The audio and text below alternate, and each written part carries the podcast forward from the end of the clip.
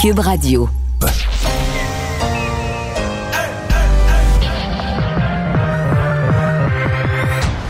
Deux, deux, deux, deux, deux animateurs cohérents, deux visions différentes. Une seule émission, pas comme les autres. Mario Dumont et Vincent Dessureau. Cube, Cube Radio. Bonjour tout le monde, bienvenue à l'émission jeudi 25 février. Bonjour Vincent. Salut Mario. Le système informatique, informatique a tenu le coup. Oui, effectivement, et c'est quand même l'inquiétude peut-être principale que tout lâche euh, ce matin euh, dès, dès qu'on allait euh, déclencher là, les, les, les, Le les téléphone a réservations. lâché, mais ça c'était prévisible. De Quand tout le monde se lance sur des lignes téléphoniques à la même heure, c'est dur à tenir. Oui, tu peux pas maintenant avoir plus de monde que les, les téléphonistes Ouais, aussi. Et la ligne explique, C'est ça que c'était même plus les téléphonistes, c'est le système qui plantait. Mais au niveau informatique, là, ça a été bien stable. Oui, donc ça semble, en, en général, ça s'est bien passé, à l'exception d'un point là, euh, que tu, tu rappelles euh, sur, sur le fait que pour les, les, les accompagnateurs là, euh, qui devaient pouvoir se faire vacciner, ben, eux n'avaient pas de case prévue. C'est beaucoup, eux. à mon avis. là, il y avait 60, il y a 70 000 personnes qui ont pris leur rendez-vous à date. Je suis convaincu que sur le nombre, il y en a euh, 20, 30 000. C'est pas, pas, pas 3, 4, là, 20, 30 000, peut-être 35, 40 000 qui présentement sont dans le brouillard, là, qui ont un accompagnateur, un aidant naturel, un conjoint de- de- d'une couple d'années de différence, puis qui savent toujours pas est-ce qu'il peut se faire vacciner. Parce qu'ils pouvaient pas s'inscrire. Le site était pas prévu. On va changer le site cette nuit. On va ajouter cette case cette nuit. Là, pour l'instant, c'est l'inconnu. On rejoint Paul Larocque. 15h30, c'est le moment de joindre Mario en direct dans son studio à Cube Radio. Salut Mario, salutations à, à tes auditeurs. Euh, Mario, on se demandait tous euh, ce matin fébrilement, est-ce que Québec ferait un Ottawa de lui-même? Est-ce que le système de prise de rendez-vous pour la vaccination euh, celui qui a été mis en place par Ottawa sur euh, les quarantaines à l'hôtel? Eh bien non, somme toute, Mario, parce qu'il y a eu des, ratés, mais, mais somme toute, le, système, le système tient le coup. La vaccination a même commencé euh, pour les 85 ans et plus du côté de Laval. Oui, le système a tenu le coup. Et le système de réservation, franchement, il est bon. On n'a que des bons commentaires sur les gens qui ont eu à l'utiliser. Très tôt ce matin, les gens commencent à l'utiliser. Tu mets ton code postal, tu arrives dans ta région. Dans ta région, ben là, tu choisis, tu reçois les, dates du calendrier, tu choisis ta date, t'offre des heures. Donc, c'est assez, c'est assez, assez facile à, opérer. Euh, deux, trois petites affaires quand même. La première, c'est que je pense qu'il y a des gens qui ont eu des surprises parce que M. Legault avait donné des dates euh, ce mardi. Et finalement, c'était des dates très. C'était pas des dates, c'était un ordre de grandeur. C'était très approximatif. Il avait dit à Montréal, ça va commencer le premier. Et euh, ailleurs au Québec, ça va commencer le 8. Alors, dans la région de Montréal, il y en a qui ont eu des bonnes surprises parce qu'à Laval, il y a des gens qui se font vacciner cet après-midi, Ah oui? donc avant le 1er mars. Euh, donc, pour la région de Montréal, dans certains cas, ça a même été devancé. Mais pour les autres régions du Québec, il y a plusieurs régions, oublie ça, le 8, il n'y a pas de vaccination le 8 mars. Dans, certains, dans plusieurs régions, ça va dans la semaine du 15 mars. Mais dans les régions plus éloignées, ça va dans la semaine du 22 mars et plus loin. Donc, on n'est même pas proche du 8 mars. Donc, il y a des gens qui avaient entendu M. Legault dire ça commence le 8 mars pour les autres régions. Là, ils ouvraient leur calendrier, puis ça commence le 26, ça commence le, le 1er avril, le, le, le 24 mars. Donc, les gens, les gens étaient quand même surpris, bon, déçus, peut-être pas nécessairement parce qu'on est quand même content de, de pouvoir se fixer une date puis d'être vacciné. Mais disons qu'il y avait un écart parce que M. Legault en était cette semaine de nous dire, ben, rendu à fin mars, on va être rendu aux 70 ans. Il y avait un gros optimisme là, dans, son, dans son propos. Euh, un optimisme, donc, qui n'est pas reflété dans le calendrier. En fait, où, où le Québec va être coupé en deux. Peut-être qu'on va être rendu aux 70 ans dans la région de Montréal, alors qu'on n'aura pas, Grand on n'aura Montréal. même pas commencé les 80 ans dans d'autres régions du Québec. Bon, peut-être que l'épidémiologie justifie ça. là. Il y a effectivement beaucoup plus de COVID. Le portrait ce matin est frappant quand on regarde les, les chiffres un peu à la hausse, là, les 800 quelques cas, mais c'est le Grand Montréal, c'est Montréal, Rive-Nord, Rive-Sud. D'ailleurs, au Québec, ça va plutôt bien. Exactement. Donc, et, et le système, tu le disais, euh, dou- 12 euh, inscriptions à la seconde là, par, euh, sur, Internet. Donc, euh, c'est 45 000 à l'heure. J'ai fait le calcul, euh, Mario. C'est euh, téléphone, il y a eu des, des petits ennuis. Plus dur, Euh, ça. euh, mais paraît, ouais, ben, effectivement, le- le- un, un des deux serveurs n'a pas, a pas servi, justement. Et puis, euh, bon, euh, Québec travaille là-dessus, paraît-il. Mais bon, euh, patience dans, dans Mais, ce mais. Paul, soyons, soyons honnêtes. Là, monsieur, monsieur Legault l'avait dit, là, le téléphone. Puis, tu sais, ce qu'Internet peut faire, Ouais. le fameux 12 à la seconde, tu pourras jamais faire ça par téléphone. Au téléphone, il faut que tu aies une personne humaine qui est au téléphone à l'autre bout de la ligne avec son crayon ou qui prend le temps de noter puis de jaser. Puis c'est sûr que t'as pas c'est impossible que tu aies le même genre de, rapidité. Mais compte tenu de la clientèle, il fallait s'attendre à ça là, pour les 85 ans et plus. C'est moins facile. Il y, en a qui sont excellents là, euh, pour, pour euh, naviguer sur le web. D'autres, c'est plus difficile. Donc, euh, il fallait, il fallait s'y attendre. En tout cas, l'engagement du ministre, c'est de ce soir, cette nuit, en fait, ils vont rétablir le système. Ça devrait mieux, mais, mais Paul, là-dessus, l'engagement de cette nuit, il reste, pour moi, ça, je suis pas du tout satisfait. C'est-à-dire que il y a une case qui a été oubliée, assez grave. Là, il y a 70 000 personnes qui avaient réservé au moment où le ministre, à 13 h, s'adressait à la population. À mon avis, sur les 70 000, il y en a un bon 30 000, peut-être 35, peut-être 40, qui avaient prévu, qui ont un conjoint, ou qui avaient prévu avoir un accompagnateur de 70 ans et plus, qui reste à la même adresse ou un aidant. Et ces gens-là, on leur a dit clairement cette semaine, ils pourront se. Tu sais, le conjoint qui est un peu plus jeune pourra se faire aussi vacciner. Or, ce matin, le formulaire ne permettait pas de les inscrire. OK, on va régler ça la nuit prochaine. Mais là, toute la journée, moi, j'ai tout entendu, le gouvernement semble vraiment l'encafouillage. Qu'est-ce qu'on fait avec ces gens-là? À un certain mm. point, en avant-midi, l'information qui circulait, c'est on va les prendre. qui se présentent sur les lieux de vaccination, on va les prendre. C'est ce que le ministre dit. C'est ce que le ministre a dit, d'ailleurs. Oui, bien, à un certain point, on disait qu'il faudrait qu'il règle ça au téléphone. On avait peur de manquer de doses. À mon avis, il faudra qu'on ait une règle très, très, très claire à donner à ces gens-là parce mhm.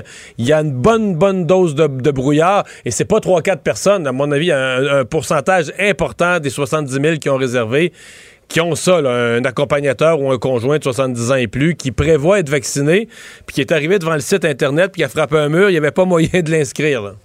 T'as raison. Oui, c'est ça. C'est important euh, pour les accompagnateurs. Hein.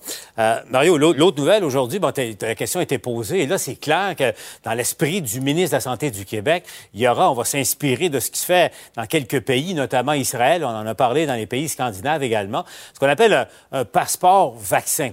Et ça, Mario, là, prenons deux secondes. Ça veut dire quoi? C'est tu es vacciné, Mario Dumont, et tu reçois euh, de manière électronique ou, sur papier que tu imprimes ensuite la, la preuve que tu es vacciné ce qui te donnerait le droit, c'est le cas en Israël, entre autres choses, d'aller au restaurant, euh, d'aller voir un spectacle en salle, d'aller hmm. voir une pièce de théâtre, etc., etc.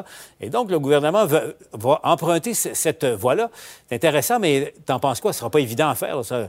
En pratique, ça risque compliqué. Non, c'est pas évident à faire, mais est-ce qu'on a le choix? Je veux dire, euh, à mon avis, il y a plusieurs endroits. Là, tu viens d'en donner quelques exemples, mais prendre l'avion, paraît que ça va être évident. Passer à la frontière, probablement aussi. Dans l'entente avec les Américains, au début, on exigera sans doute d'être vacciné, etc. Donc, euh, il faudra avoir une façon euh, ou une autre de le prouver. Là, puis je pense pas que ça va être un petit carnet de vaccination écrit à main comme quand on était enfant.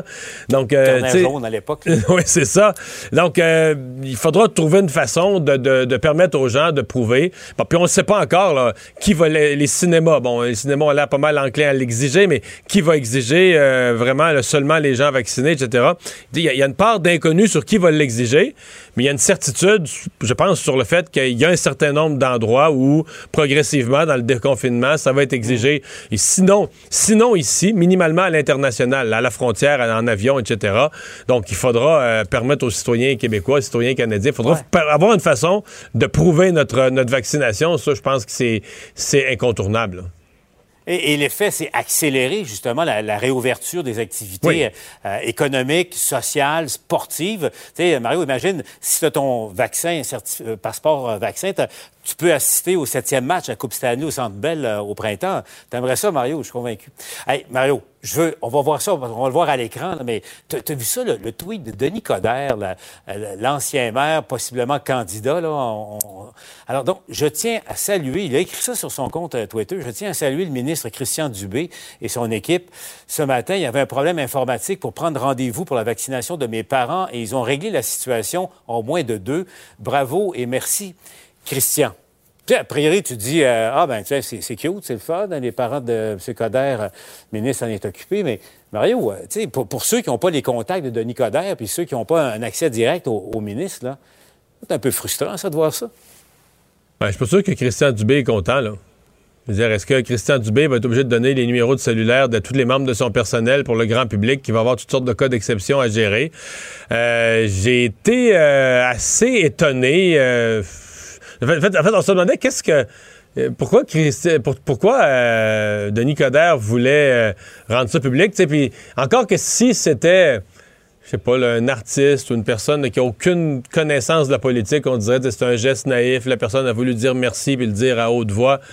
Ben, Denis Coderre, quand même, est censé connaître un peu le, le- le- tabac de la politique. Et là, euh, mais surtout, Christian Dubé. Et c'est pas clair non plus, c'est quel service. Il y avait un problème informatique. J'avais plein de questions parce qu'il dit qu'il y avait un problème informatique pour l'inscription de mes parents. Or, il n'y avait aucun problème informatique. Ça fait qu'est-ce qu'il y avait comme problème avec l'inscription de ses parents? Euh, je sais pas.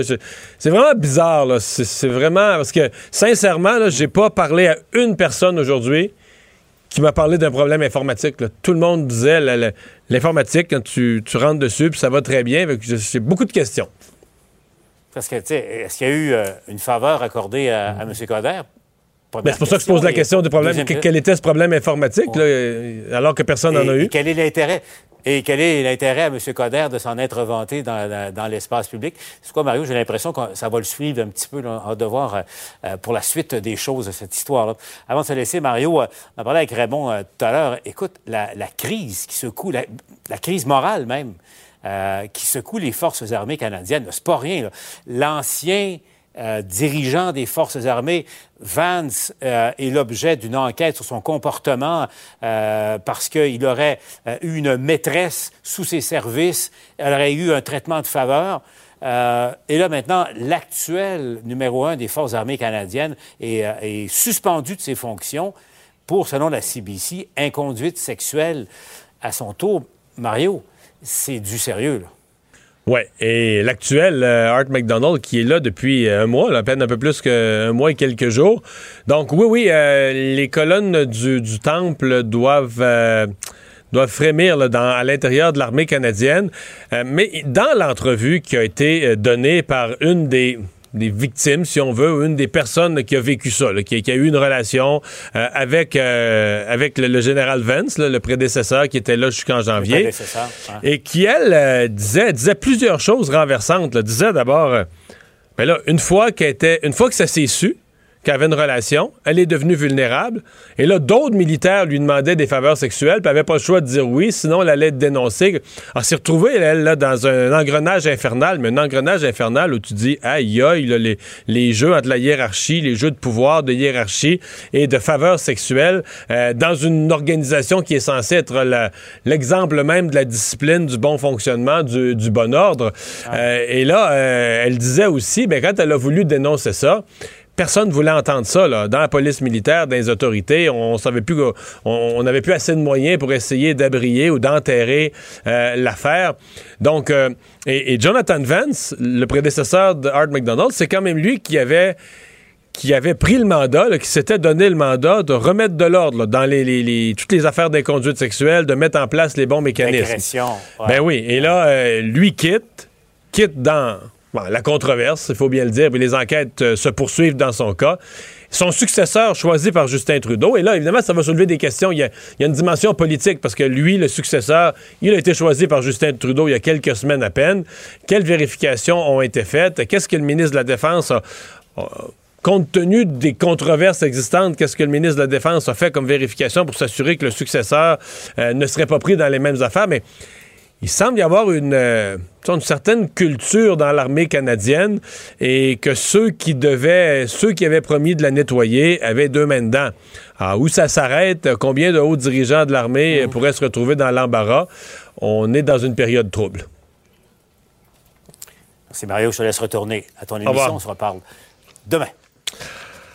Ah Vincent, euh, il faut le dire, le bilan au Québec qui, euh, depuis quelques jours, n'est plus vraiment à la baisse. hein. Euh, C'est assez stable. Euh, En fait, si on compare à la semaine dernière, on avait 900 cas, là, on en a 858. Ouais, On mais moi, j'ai peu- pris les quatre dernières journées, puis les quatre précédentes, là, ça baisse.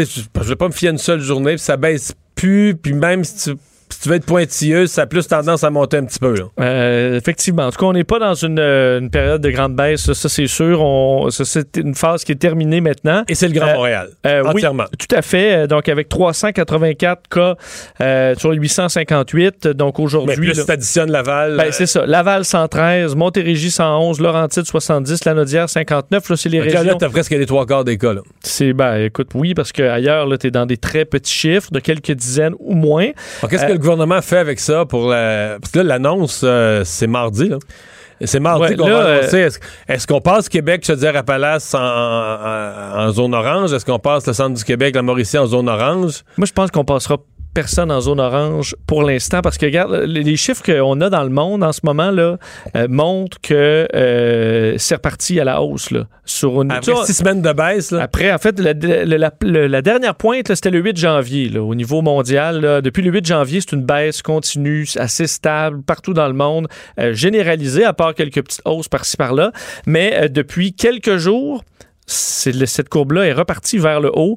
Donc, on parle Même aux États-Unis qui vaccinent en fou, il y a quelques États, là, que le Texas, euh, New York, il y a quelques États où ça, ça, remonte pas de façon aussi spectaculaire. je pense pas que ça va pouvoir, avec le nombre de vaccins aux États-Unis, ça pourra pas remonter autant, mais ben, ça remonte. On dit comme les mêmes que tu as calculé 4 jours. Aux États-Unis, si on calcule 4 jours, on est également en légère hausse.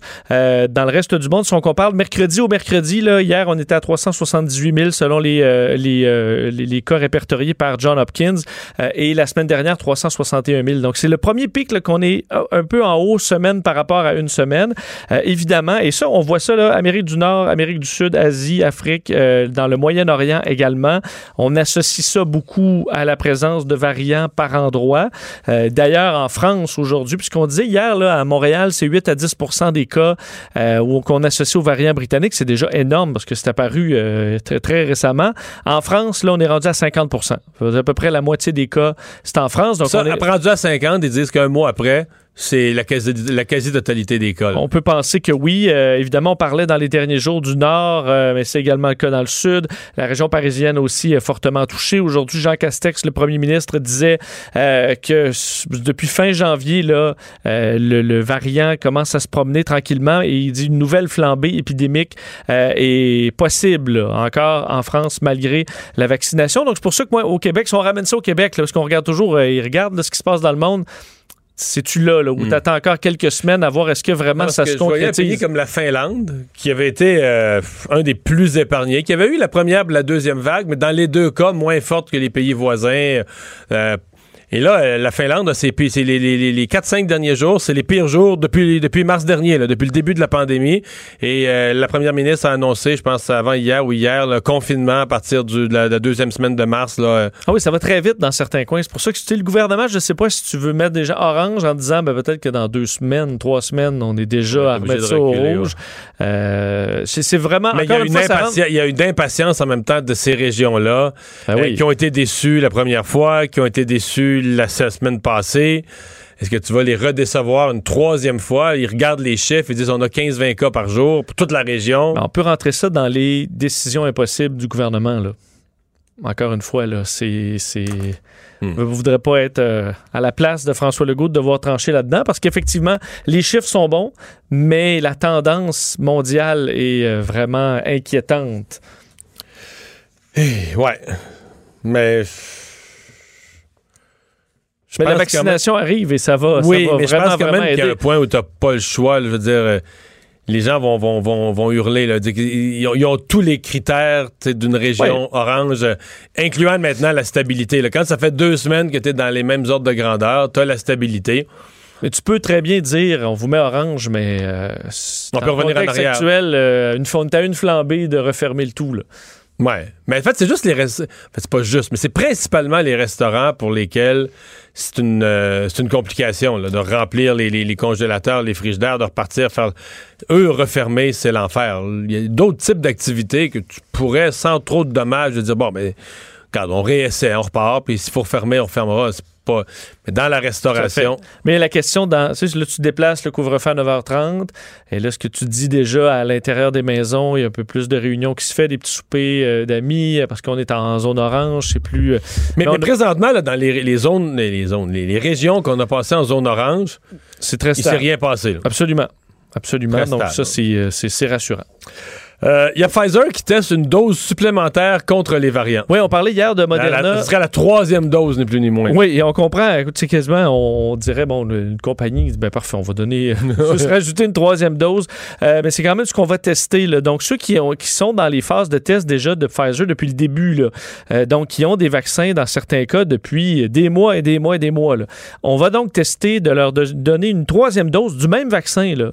pas de changement, pour voir si ça renforce encore plus le système immunitaire, qui permettrait en fait la protection contre la COVID et permettrait d'être plus résistant face aux, euh, aux variants. Alors, on va faire ce test-là. En même temps, on euh, discute avec les autorités pour euh, soumettre une version modifiée aussi du vaccin, avec un séquençage précis pour les variants.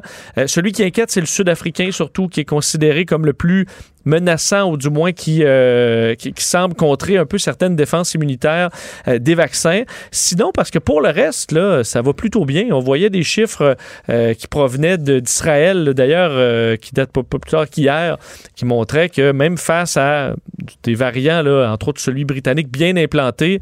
On est à 94 dans les, euh, les cas symptomatiques de protection, même avec la présence de variants. Alors, ça demeure quand même euh, rassurant. Mais ça, je reviens euh, un instant sur le sujet que j'ai abordé tout à l'heure avec Paul Larocque. Denis Coderre, quelques instants à peine, qui répond à un journaliste qui dit, bon... M. Coder avait contacté l'équipe du ministre Dubé pour assurer une case horaire à ses parents. Il dit que c'est faux. Denis Coderre dit que c'est faux. Il n'a que signalé un problème informatique. Moi, j'ai pas entendu parler de problème informatique dans la journée. Lui, semble-t-il, en a détecté un et il l'a fait Mais est-ce qu'il décrit? C'est quoi le, un problème informatique? C'est juste ça. Là. Il y a neuf minutes, Denis Coderre sur Twitter dit que c'est faux. Là, que toute hmm. question de favoritisme, c'est faux. Il dit j'ai signalé un problème informatique. Je sais qu'il y en a qui, euh, inscrivaient leur... Euh, et qui met même le hashtag rigueur. Hmm. Parce qu'il y en a qui écrivaient leur, code postal et que ça, euh, ça ne reconnaissait pas le bon code postal. Euh, est-ce que c'est un problème informatique? Ça, ça peut être perçu comme tel. Il y en a quand même quelques-uns qui ont eu des embûches. Là. Alors, euh, c'est peut-être arrivé dans son cas. Oui, bon, à suivre. Donc, il assure qu'il n'a pas obtenu de rendez-vous pour ses parents, qu'il n'a que réglé un problème informatique. Mais pense ça en même temps que M. Coder, il connaît la... Est-ce qu'il prendrait un tel risque, là? Pour ses parents? Ben, dans la mesure où ça fonctionne quand même. Le, je sais. Prendre un rendez-vous. Je sais, je sais, mais j'ose pas imaginer euh, la mauvaise humeur de Christian Dubé. Là. Parce que je pense pas que Christian Dubé, euh, ou à la CAQ, il aime tant que ça Denis Coderre. Là. Je pense qu'il veut juste être courtois, poli. C'est un gars connu qui a fait de la politique. Et... Mais je pense pas qu'ils veulent se retrouver, eux, dans une contre Ben non, exact. Là, aurait, fait, aurait fait, du favoritisme pour Christian. C'est pour ça que... Je pense même pas que Denis Coderre a voté CAC. C'est un libéral. Fort probable, oui. Bon, enfin. Euh, le fédéral qui annonce une enquête sur euh, un cas d'agression. En fait, il y en a même deux, là. Cas d'agression sexuelle dans ces hôtels de quarantaine. En tout cas, je peux, je peux les aider dans leur enquête. le fait qu'on puisse, pas ben qu'on puisse pas barrer les portes, d'après moi, ça contribue. Oui, c'est quand même incroyable qu'on ait... Euh, je sais pas si toi, tu tu te sentirais à l'aise dans une ben chambre pas barrée? Je suis pas insécure. Je dormirais dans une chambre pas barrée, mais j'ai parlé aux toutes les femmes autour de moi, là, au bureau, à j'ai pas encore rencontré une femme qui m'a dit qu'il aimerait ça ou qui dormirait bien ou qui trouvait ça même acceptable. Ouais, mais moi-même, je, barre ma porte, là, naturellement. Ouais, je barre ma porte. Ben, dans, un hôtel, habituellement, la porte se barre euh, et, de facto. Et donc, de se dire qu'on peut faire des qu'on peut pas faire de vérification autrement qu'en ayant les portes pas barrées. Euh, je veux dire, moi, si je suis à l'hôtel il y a un problème, là, à la réception, ils sont capables de se faire une clé. Là. Euh, il y a pas de problème. de t'appeler, de ouais, Mais mon voisin de chambre, il n'est pas capable d'entrer. Alors, ça, c'est effectivement un peu. Euh, et, et ça occupe, de sorte qu'aujourd'hui, ça s'est retrouvé euh, à la Chambre des communes. On a débattu là-dessus. Les conservateurs qui ont beaucoup. Euh, les conservateurs demandaient la suspension de l'opération quarantaine à l'hôtel. Là, ça, j'ai pas trouvé ça fort. Ben, c'est pas d'ailleurs ce que, par exemple, le Bloc souhaite. Ils n'en sont pas là du tout. Mais les conservateurs ben, demandaient carrément qu'on suspende. c'est proche d'un doigt dans l'œil de la part des conservateurs. Ben, d'ailleurs, parce qu'on l'a. Christian Freeland, la, vice-première ministre, qui a répondu à savoir si les, si les conservateurs ne veulent pas protéger les Canadiens contre la COVID, c'est leur droit. donc là, ça, s'est tiraillé un peu.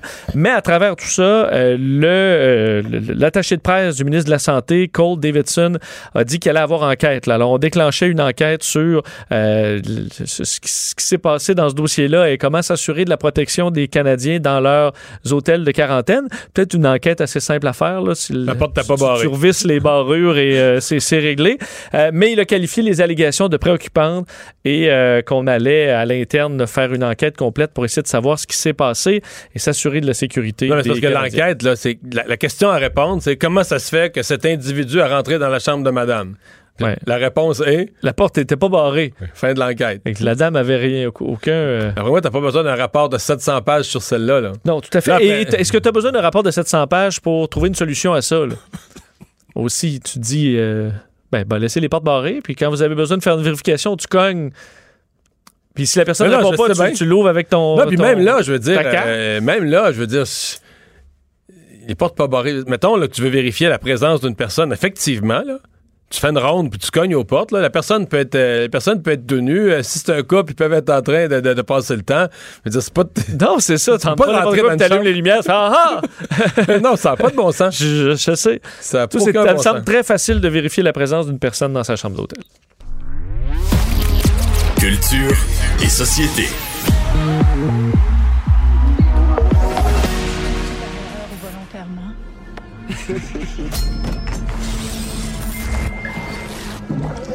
pensais que c'est un endroit tranquille ici. Hum, atmosphère lugubre. Bonjour Anaïs. Bonjour messieurs. Là, ce que vous venez d'entendre, c'est euh, la bande-annonce de Patrick Sénécal présente cette série qui débarque aujourd'hui sur Club Illico, série euh, d'anthologie. Donc, il y a 10 épisodes pour l'instant, il y en a seulement 5. COVID oblige, donc les 5 prochains vont débarquer euh, à l'automne prochain. Et écoutez, c'est des courtes, c'est ça, anthologie. Il n'y en a pas beaucoup au Québec, mais on parle de 5 émissions indépendantes, donc 5 mystères différents. Ça dure pas longtemps. see excusez-moi l'expression, mais écœurant. Et Dieu sait que moi, dans la vie, j'ai peur d'avoir peur. Je n'aime pas tant l'univers de Patrick Donc, tu t'aimerais pas dormir dans une chambre d'hôtel que la porte barre pas, là? Ben non, surtout si je passe mon temps, comme tu as dit. Ouais, t'écoutes. qui passent leur temps. J'aime tellement ça. Non, absolument pas. Et c'est ça, je, je, lis pas de, de romans d'horreur. J'aime pas les films d'horreur. Lorsque c'est graphique, j'en rêve c'est de l'horreur ou du gros suspense?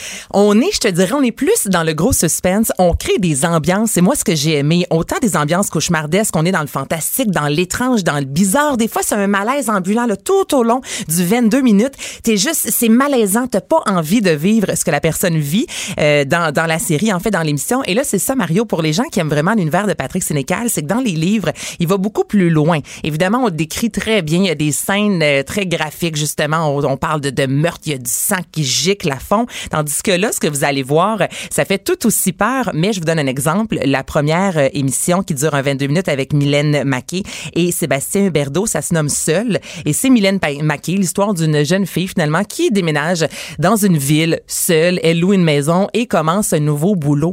Et tout au long, tu es assis sur le bout de ta chaise, littéralement, tu te poses des questions, mais qu'est-ce qui se passe? Il y a des meurtres, qui a commis les meurtres? Et à la fin, il y a deux scènes, je vous dirais, là, un peu plus violentes, sans plus. Donc, tout le long, c'est vraiment l'atmosphère qui nous, euh, qui nous amène. Ça dure combien chaque... Euh, on dit un format de 22 minutes. OK. Environ. c'est une nouvelle. C'est quand même oui, Oui, exactement. Puis c'est ça aussi, Patrick Sénécal qui disait, j'aime ça que tu m'amènes là-dessus, Mario, en début de semaine, dans euh, les eaux. Hein, maintenant, c'est comme ça qu'on nous présente des projets. Il dit habituellement, un film, c'est vraiment comme si j'écris un livre. Tandis que là, on est dans la nouvelle. J'ai un format pour lui aussi. C'est nouveau. C'est la première fois qu'il débarque à la télévision comme ça avec une série. On nous amène sur des pistes. Je vous le dis, j'ai Mais c'est pas les mêmes personnages d'un à l'autre. C'est vraiment une nouvelle indépendante chacune. Exactement. Donc, à chaque émission, c'est un mystère différent. Ce sont des acteurs différents. Il y a un ou deux clins d'œil à l'univers de Patrick Sénécal si vous avez dévoré euh, tous ses romans. Et je lui ai parlé aujourd'hui demandant est-ce que c'est complexe faire de l'horreur? Souvent on dit, tu sais, la comédie, là, à la virgule près, c'est chirurgical. Est-ce que c'est comme ça aussi pour l'horreur? Ce qui est plus difficile, c'est pas les scènes de violence, c'est pas les scènes de meurtre. Ça, c'est assez facile de penser à ça. Ce qui est difficile, c'est de, de créer des personnages de les amener à poser ces gestes-là, puis que les gens vont y croire. C'est, faut beaucoup croire aux personnages, faut beaucoup croire à ce qui leur arrive. même s'il leur arrive des choses épouvantables, il faut y croire.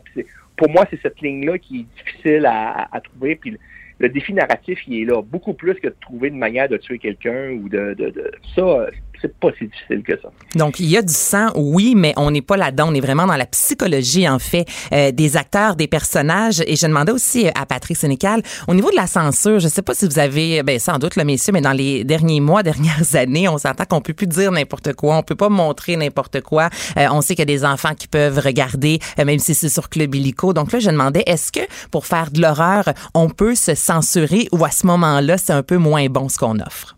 C'est sûr que aussi là, depuis quelques années, il y, a, des réflexions qui se font sur euh, par rapport à. Moi, quand j'écris un roman en ce moment, c'est sûr que je me pose la question euh, est-ce que est-ce que est-ce que je vais trop loin par rapport à des scènes euh, sanglantes ou des scènes sexuelles, d'agression sexuelle? Je pense qu'il faut l'avoir cette réflexion là, parce que c'est vrai que on a peut-être banalisé ça trop longtemps en fiction. Puis je pense qu'il faut l'avoir, cette réflexion-là. Puis moi, je l'ai. Cela dit, ça ne veut pas dire qu'il faut plus montrer euh, de, de, de, de, scènes très dures. Je pense qu'il y a moyen de montrer ça. Il y a la manière de le montrer. L'image, c'est pas pareil comme l'écriture non plus. Hein? L'image, c'est in your face. Là. Je veux mm-hmm. dire, euh, c'est pas comme l'écriture où il y a toujours les mots qui peuvent filtrer. Donc, le in your face, on l'a dans la série, mais pas trop souvent. Vous, est-ce que vous aimez l'horreur? Toi, Mario, Vincent, êtes-vous des... Oui, mais j'aime le suspense. Pas l'horreur pure, là. Ben, je dirais que l'horreur, les vrais films d'horreur, c'est pour les ados, là. Les non, films d'horreur avec la hache, le, sang qui revole et tout ça, ça, c'est... Ouais, c'est Moi, c'est que je, je fais des rêves par rapport aux films que j'ai vus le soir, donc c'est sûr que je dors mal. Ah, J'écoute de quoi de trop... Euh, épeurant. OK. Bon, ben ça, tu peux l'écouter. Tu vois, j'ai pas fait de cauchemar, mais. C'est ça que j'aimerais ça. Ce que tu décris, c'est à peu près ça. Vous allez apprécier. Puis comme, messieurs, j'ai écouté ça un mardi au gros soleil à 10 h le matin, là, puis euh, j'étais dans, ma, dans, mon salon, puis j'avais quand même le, suspense, le petit thrill. Donc, c'est pour vous dire, oui, oui. Et pour finir, j'ai demandé à Patrick Sénécal, euh, est-ce qu'il y a, euh, pourquoi en fait, il n'y a pas beaucoup d'horreur au Québec? Et j'ai vraiment aimé sa réponse. Parce qu'on est, parce qu'on est frileux, parce que je pense que pendant longtemps, les producteurs, diffuseurs, ont été frileux. C'était quelque chose. On a tellement. Là, je leur, lance, leur en veux pas. là. C'est une tradition qui s'est installée pendant longtemps. D'autres, notre tradition, c'était le téléroman, le téléroman quotidien de la vie de tous les jours. C'est ça qu'on écoutait pendant des décennies au Québec. Et là, tranquillement, on est sorti de ça. On a commencé à faire des séries plus lourdes. Depuis une couple d'années, on, fait des, trucs, là, euh, suspense et tout ça. Là, euh, mais on, y va tranquillement. On a toujours on sous-estime aussi peut-être des fois les personnes de 40 ans et plus qui écoutaient de l'horreur, du suspense, ça ne les intéressera pas. Mais ce qui est pas vrai, moi j'ai monté Breaking Bad à mes parents, ils ont capoté euh, ben raide là. Fait que je pense qu'on est en train de se rendre compte de ça. Je pense que justement que le Billico et des diffuseurs comme ça se disent on y va de l'avant, mais je trouve ça intéressant parce que c'est vrai qu'on sous-estime. Ma mère va aimer les, livres de Patrick Sénécal. C'est pas juste la jeune vingtaine qui va aimer ce style-là. Donc, euh, c'est très, très bon et ça débarque aujourd'hui. On aura peut-être des festivals ou du moins la porte est pas fermée. La porte est pas fermée, c'est ce que le gouvernement Legault a annoncé aujourd'hui. Et là, moi, je voulais vous entendre en fait là-dessus parce que euh, on regarde un peu ce qui s'est passé dans la dernière année en ce qui a trait euh, à la façon en fait de célébrer la musique au FME, donc le Festival de musique émergente. Ça, moi, j'embarque. L'an passé, je vous rappelle qu'on a mis les gens littéralement dans des enclos. Donc, Vincent, euh, Mario, vous êtes une bulle familiale. Ensemble, une petite clôture autour de vous. C'est magique avec un masque. Vous pouvez siroter une bière. Vous avez votre bulle et c'est des gens qui allaient vous placer. Mais là, on a quand même l'ambiance un peu festival. On est debout. On peut danser. Là, ce qui s'est passé en France, on l'a entendu par, euh, parler en fait dans les dernières semaines, c'est une jauge de 5000 personnes et tout le monde est assis. Le Hellfest a annulé parce que c'est System of a Down. Est-ce qu'on peut vraiment écouter euh, du System of a Down assis ou du corn? La réponse est non. Vous assistez à un festival. Est-ce que ça vous intéresse? Moi, je parle pas de Céline Dion euh, au Parc Jean-Drapeau où tout le monde est assis. Un vrai festival où la moitié du temps, habituellement, tu marches, tu prends une bière, tu te promènes. C'est ça aussi, l'ADN du festival. Moi, c'est ben, non. ben, en fait, je peux pas répondre. Moi, je trouve que c'est ça qui est difficile. Euh, tu sais, mettons, peut-être, je pourrais te dire aujourd'hui, ah ben non, je vois pas ça, une foule de 4000 personnes, mais je veux dire, euh, peut-être que le 24 juin, il va y avoir eu euh, dans la journée 6 nouveaux cas de COVID, euh, zéro hospitalisation. Tu sais, on sait pas. On va se sentir en confiance. Oui, puis là, on va dire, mais, là, on s'en Mario, dans un festival. Non, je suis pas, pas surassis. Je suis pas surassis ou debout, je suis sûr. Le fait d'annuler des choses maintenant, là. Ouais. moi, franchement, je le sais pas. Il y a un côté optimiste en moi qui dit, là, puis il y a des experts qui disent ça finirait d'une pandémie. À un moment donné, là, c'est comme, tu sais, euh, les gens, il y en a beaucoup qui sont vaccinés, beaucoup l'ont eu, euh, les beaux jours arrivent. Tu sais, l'été passé, on a descendu presque à quoi, 50, 60 cas par jour? Ça? fait. Ben, imaginez que ça semble mais que ça revient pas. Mais oui. Parce que la vaccination arrive. Fait que, tu sais, c'est pour ça que j'exclus j'ai de la misère, moi, à faire des deuils à ce date-ci de quelque chose qui pourrait arriver, mettons, en juillet. Ben, voyager, peut-être pas, parce qu'on ne sera pas vaccinés, nous autres, les Canadiens. Là. Mais, mettons, ici, au Québec, faire certains types de rassemblements. Je suis sûr qu'il va y avoir encore certaines limitations. J'ai de la misère à envisager lesquels. J'ai de la misère à faire des deuils aujourd'hui, de dire oh, on pourra pas faire telle affaire cet été. On va peut-être pouvoir. Ben, on va être dans un enclos, là. Moi, l'enclos, j'achète. Moi, c'est être assis que j'ai plus de difficultés à accepter parce que j'aime vieillit, on vieillit. Vincent, Mais c'est pas être assis avec une petite Tu transmets moins la COVID assis. C'est parce que tu marches pas, c'est parce que c'est ça. Faut, faut, faut être assis. Oh, mais tu te lèveras un peu pendant les gros Ben oui, là, je vais me faire mettre dehors. Non, ça marche pas. Mais c'est juste que moi, tu vois, ça, c'est la chose. Je préférais aller au spectacle comme les Flaming Lips où on se trouve dans une grosse bulle en Ouais, mais là, plastique. les bulles à qu- 40 degrés. Oui, je sais, mais au moins tu peux vivre ta vie. Moi, c'est vraiment l'aspect d'être assis. Un Oshiaga, il semble que le billet te coûte 100, 150 300 dollars au festival Euh, d'été, suffoqués dans leur petite bulle. Non, mais c'est le assis qui ne me convient pas. Puis je voulais savoir, vous, à quel point vous, euh, vous étiez enclin à aller dans un festival où vous êtes presque attaché à une chaise, puis là, tu peux pas Il y danser. en a qui payent là, le cher pour être assis euh, dans des festivals. Là, c'est Ben, pour tout le monde. La zone VIP. La zone Ah, VIP. ouais, Mais il n'y a pas un chat assis dans ça. zone VIP. Ça dépend Ouais. quel festival.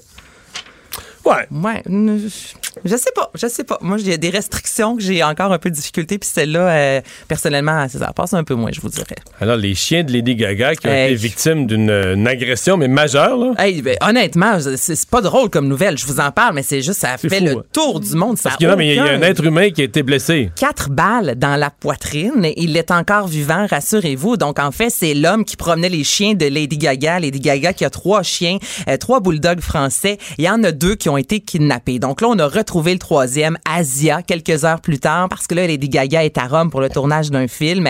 Et euh, c'est un homme dans la trentaine qui promenait les chiens, puis pouf, euh, s'est fait littéralement tirer, Mario. C'est d'une Pour les chiens. Pour les chiens. Et là, on ne sait pas, est-ce que les gens savaient que c'était le chien de Lady Gaga? Lady Gaga est ressortie dans les médias disant, ben moi, j'offre 500 000 à la personne qui me ramène mes deux chiens. Et là, Vincent, je sais que pour Ah, toi, moi, j'en revenais pas que les. Je, je- je voulais avoir la description claire, mais c'est que c'est arrivé par des sources. Mais elle donne 500 000 elle dit no questions asked, ramenez-moi mes chiens. Mais il y a un gars qui a quatre balles dans le corps. Là. Fait que questions ask. Ben, je veux dire, questions asked, Achète-toi j'espère. En achète-toi- fait, d'autres chiens avec ton 500 000. ben, puis, non, mais 500 offre, 000, non, mais là. offre 500 000 pour des informations qui vont permettre l'arrestation du, du voleur, pas 500 000 au voleur. Toi, t'es le gars qui a reçu quatre balles dans la poitrine, puis Lady Gaga n'a rien à foutre de toi. Elle veut ses chiens, puis elle va lui donner un demi-million au, au Ouais, voleur. T'as raison, Ouais, Vincent, je à trouvais 1000 ça, euh, je trouvais ça fou. Mais j'ose croire que j'ai que j'ai qu'elle va c'est- que c'est pas complètement ça qu'on a mal compris. Ben, Mais moi, c'est ça qu'on a compris. Écoute, j'ai lu euh, plusieurs sources, puis c'est pas mal tout ça. là. Ah c'est oui. 500 000 sur la table si tu me ramènes mon chien, mais en même temps, la personne qui l'a volé. Puis là, on dit qu'un bulldog français, ça vaut environ 1500 ou 2000 dollars. Donc, la personne l'a peut-être volé pour ça. y là- a peut-être un deal avec la police, là, tu sais. euh, parce qu'à Ouais, mon mais- avis, les policiers, eux autres, ils vont dire, ouais, on, on voudrait juste être là au moment de la remise. du- dans, des, 500 dans, les 000. sap- dans les bosquets Ouais, là, c'est ça. autour. Non, mais je comprends, mais ça donne après ça. Tu vas te mettre à voler des chiens de Ben. stars puis avoir euh, pour recueillir Mais l'argent. Ben oui, cette rançon-là qui est mise Non, au public, non, ça, ne fonctionne pas. C'est absurde comme histoire du début à la fin. Puis il y a quand même quelqu'un qui présentement est à l'hôpital avec quatre balles euh, dans la poitrine pour avoir promené les chiens de Lady Gaga. Et c'est ça, c'est une somme, c'est une grosse Mais c'est somme. parce là. que, mettons que tu voles les chiens de Lady Gaga, au point d'assassiner ou de tenter d'assassiner euh, un homme, là. Ben, c'est- c'est- ça peut pas être parce que tu crois à la valeur des chiens de Lady Gaga, parce que tu pourras jamais le dire. En les revendant, tu pourras pas dire ces chiens de Lady Gaga. C'est comme dire je suis un assassin, là. Effectivement. Fait que t'es obligé de les vendre comme de simples bulldogs, non? Mais oui, à 1500 dollars, donc tu les ramènes puis tu prends le 500 000, mais en même temps, tirer quatre balles, pas une, pas deux, quatre balles. Mais- À quelque part, il y a un problème mental derrière ça. Je suis désolée, là, mais tu peux pas voler des chiens comme ça en tirant sur quelqu'un qui marche dans la rue. Et le prochain promeneur de chiens va avoir une veste par balle, puis euh, Lucia donne, elle, elle distribue les millions à ses voleurs de chiens. Puis là, c'est sûr pas être que le prochain toutes les, promeneur. toutes les promeneurs de chiens présentement des stars, c'est sûr qu'ils ont peur au moment où on se C'est sûr. Toute qu'une nouvelle. Pour une écoute en tout temps, ce commentaire d'Anaïs Gertin-Lacroix est maintenant disponible dans la section balado de l'application et du site cube.radio. Tout comme sa série balado, Culture d'ici, un magazine culturel qui aligne entrevues et nouvelles du monde des arts et spectacles. Cube Radio. Il explique et démystifie l'économie. Pierre-Olivier Zappa, à vos affaires. Pierre-Olivier, bonjour. Salut Mario. Alors, on parle dans, dans cinq minutes au président et chef de la direction de la Caisse de dépôt, mais je pense que ça va être un des sujets à vos affaires ce soir. Parce que euh, nous avons un tête-à-tête également au programme Ah, euh, que nous avons tourné un peu plus tôt à la caisse de dépôt.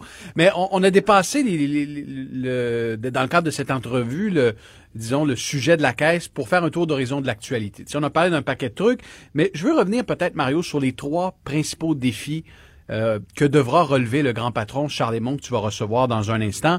Vous avez vu le- les résultats de la caisse, euh, 7,7% de rendement en 2020 mais euh, disons une année qui a été entachée par le profil immobilier de la caisse de dépôt. Euh, la caisse détient, on le sait, 10% de son portefeuille dans l'immobilier via euh, Ivanhoe Cambridge et propriétaire de centres commerciaux, de tours à bureaux, des secteurs qui ont été durement touchés par la pandémie. Euh, tout ça a coûté à peu près 5 milliards de dollars à la caisse de dépôt. Et ce sont les décisions avant la pandémie qui ont rattrapé la caisse. Parce que ils ont géré les centres commerciaux, disons, euh, de, façon qui soulève des questions. Je me souviens, il y avait un vice-président responsable des centres commerciaux qui a été limogé euh, au, tout début de la pandémie parce que la Caisse aurait dû se débarrasser il y a longtemps de certains centres commerciaux qui ne fonctionnaient pas. C'était vraiment le talon d'Achille du portefeuille de la caisse. Et là, en pandémie, la, transition vers le numérique s'est accélérée. Il était comme un peu trop tard. Puis là, la caisse est, est pognée, si tu me permets l'expression, avec des centres commerciaux partout à travers le monde et ne sait plus quoi en faire. Euh, la valeur de ces centres commerciaux-là a baissé de façon vertigineuse. Et là, est-ce que, est-ce que tu vends tes centres commerciaux au, plus bas de la crise? Ou encore est-ce que tu essaies de les transformer? Est-ce que tu essaies de les transformer en, en condos, en, en bureaux? Ça, c'est une question de fond que devra se poser, que devront se poser les dirigeants de la Caisse au cours euh, de la prochaine année. Ouais. Ensuite, le bateau des géants de la technologie et des secteurs de croissance. La Caisse a toujours été réticente, Mario, à inclure dans son portefeuille des titres comme ceux de Amazon, Facebook, Google, Netflix. Et pourtant, ce sont les titres qui ont, qui ont vraiment tiré à la hausse les marchés boursiers, pas seulement en temps de pandémie, mais on remonte à il y a cinq ans. Ce sont les titres qui ont permis aux grands indices sur Wall Street euh, de connaître une croissance importante. Et la caisse est comme sous-exposée à ces, à titres euh, en, bourse, ce qui fait que sa performance l'an dernier est autour de, de 8,8 8,7% sur les marchés boursiers. Euh, le président de la Caisse le reconnaît, il y a, il y a là une sous-exposition qui fait que la performance en action disons, n'a pas été aussi reluisante que euh, certains autres gestionnaires de portefeuille. Et enfin, il faudra voir la stratégie de la Caisse pour les sièges sociaux, parce que euh, le régime de retraite de 6 millions de Québécois euh, a fait partie de différentes transactions qui n'ont pas nécessairement été bénéfiques pour nos sièges sociaux. On pense à la cimenterie mécaniste, on pense à Transat, etc. Donc encore là, c'est un gros défi qui attend le PDG de la Caisse. Et euh, oui, ben, le portefeuille de la Caisse en bourse euh, peut du bien aller aujourd'hui, là? non! Aïe aïe! Ben, en fait, en fait c'est depuis, depuis à peu près la mi-février, là, c'est euh, le party est fini, hein? Ah, le party est terminé. Puis tu sais, il y a des gens qui, depuis le début de la, pandémie, on en parle souvent euh, ensemble, boursicote, là. Ces gens-là ont peut-être pas connu de, de vive correction depuis euh, mars 2020. là, c'est certain qu'on voit une rotation en bourse. Tous les titres qui avaient explosé, là, tu sais, les Tesla de ce monde, euh, connaissent une sévère correction. Tesla a perdu presque un quart de sa valeur depuis le mois euh, de janvier, depuis, euh, depuis la fin janvier. alors, ça instaure énormément de nervosité. Il y a la perspective des, de la hausse des taux d'intérêt. L'inflation c'est une, une, question que certains se posent, parce que effectivement, on dit les marchés boursiers sont influencés négativement par la, la, la, la baisse des taux, par la hausse des taux, pardon. Mais est-ce que la hausse des taux va finir par se refléter sur les taux hypothécaires. pour l'instant, bon, on dit, bon, c'est les taux sur 10 ans, etc. aux États-Unis, mais quand les taux sont à la hausse, les taux d'intérêt, à euh, c'est comme un train, la locomotive part, les wagons suivent, ça va finir, euh, il y a de l'inflation, il y a une pression à la hausse sur les taux d'intérêt, ça va finir par paraître sur les taux hypothécaires, sur l'ensemble des taux, non? En même temps, les gouvernements, les banques centrales, les institutions financières ont un peu les mains liées, Mario. On a tellement endetté les entreprises, les gouvernements se sont eux-mêmes tellement endettés que la marge de manœuvre pour hausser les taux de façon rapide semble, semble extrêmement limitée. Donc, ça reste à voir quel sera l'effet de la hausse des taux obligataires sur l'économie, sur les taux hypothécaires, etc. Euh, il y a plusieurs analystes qui semblent douter de ça. Et on se souviendra que pendant la pandémie, à un certain moment, lors de la reprise au printemps dernier, les taux obligataires également avaient monté. Euh, il faudra suivre ça. D'ailleurs, c'était sur le radar de Charles Lemont, c'est ce qu'il m'a dit. Euh, l'inflation demeure, puis on le voit hmm. tous les jours, le prix du bois de construction, le prix du panier d'épicerie, la vie coûte plus cher. Donc, éventuellement, est-ce que ça va se traduire par une hausse des taux? C'est un point d'interrogation, mais pour l'instant, en tout cas, ça énerve euh, les, les investisseurs. Puis aujourd'hui, le S&P 500 L'indice sur Wall Street, qui représente 500 des plus importantes entreprises, est en baisse de plus de 2,5% Le secteur des technos, 3,5% euh, le, Nasdaq est en fort recul. Donc, euh, ce sera ce sera surveillé, mais il y a énormément de volatilité. D'ailleurs, ce soir, à l'émission, ce sera intéressant. Je reçois celui que je considère être un des meilleurs vulgarisateurs boursiers euh, au Québec. Il s'appelle Michel Villa et il est auteur du livre Pile et face. Et lui, c'est toujours intéressé. C'est un ancien trader de la Banque Scotia. Euh, et lui s'est toujours intéressé à la psychologie des marchés. Et au- ce soir, il va nous dire qu'est-ce qu'il faut faire en tant qu'investisseur, Oh. qu'est-ce qu'il faut faire avec ses placements en ces temps de, de, de, de- de points d'interrogation, disons. Merci Pierre-Olivier. Il n'y a pas Au de quoi. revoir. Le remède à la désinformation. Mario Dumont et Vincent Dessureau. Cube Radio. Et voilà, donc entrevue avec Charles Lemont, président et chef de la direction de la Caisse de dépôt et de placement du Québec. Bonjour, M. Lemont. Bonjour, M. Dumont. Euh, 7,7% À première vue, on peut dire pour une année de pandémie, c'est c'est pas pire, mais quand on compare avec des indices comparables, des, des grands fonds comparables à la Caisse, euh, c'est vous êtes en bas, là. Mais quand on regarde, vous avez raison, au total, 7,7% dans une année de pandémie comme ça, qui est une année de contraste hors norme, euh, complètement inédit, ben, on est content de ce point de vue-là. On remplit les besoins de nos déposants. En même temps, vous avez raison, il y a des aspects du portefeuille. On a eu des endroits comme en revenu fixe, une performance, la deuxième meilleure en 10 ans, en placement privé, la meilleure performance en 10 ans.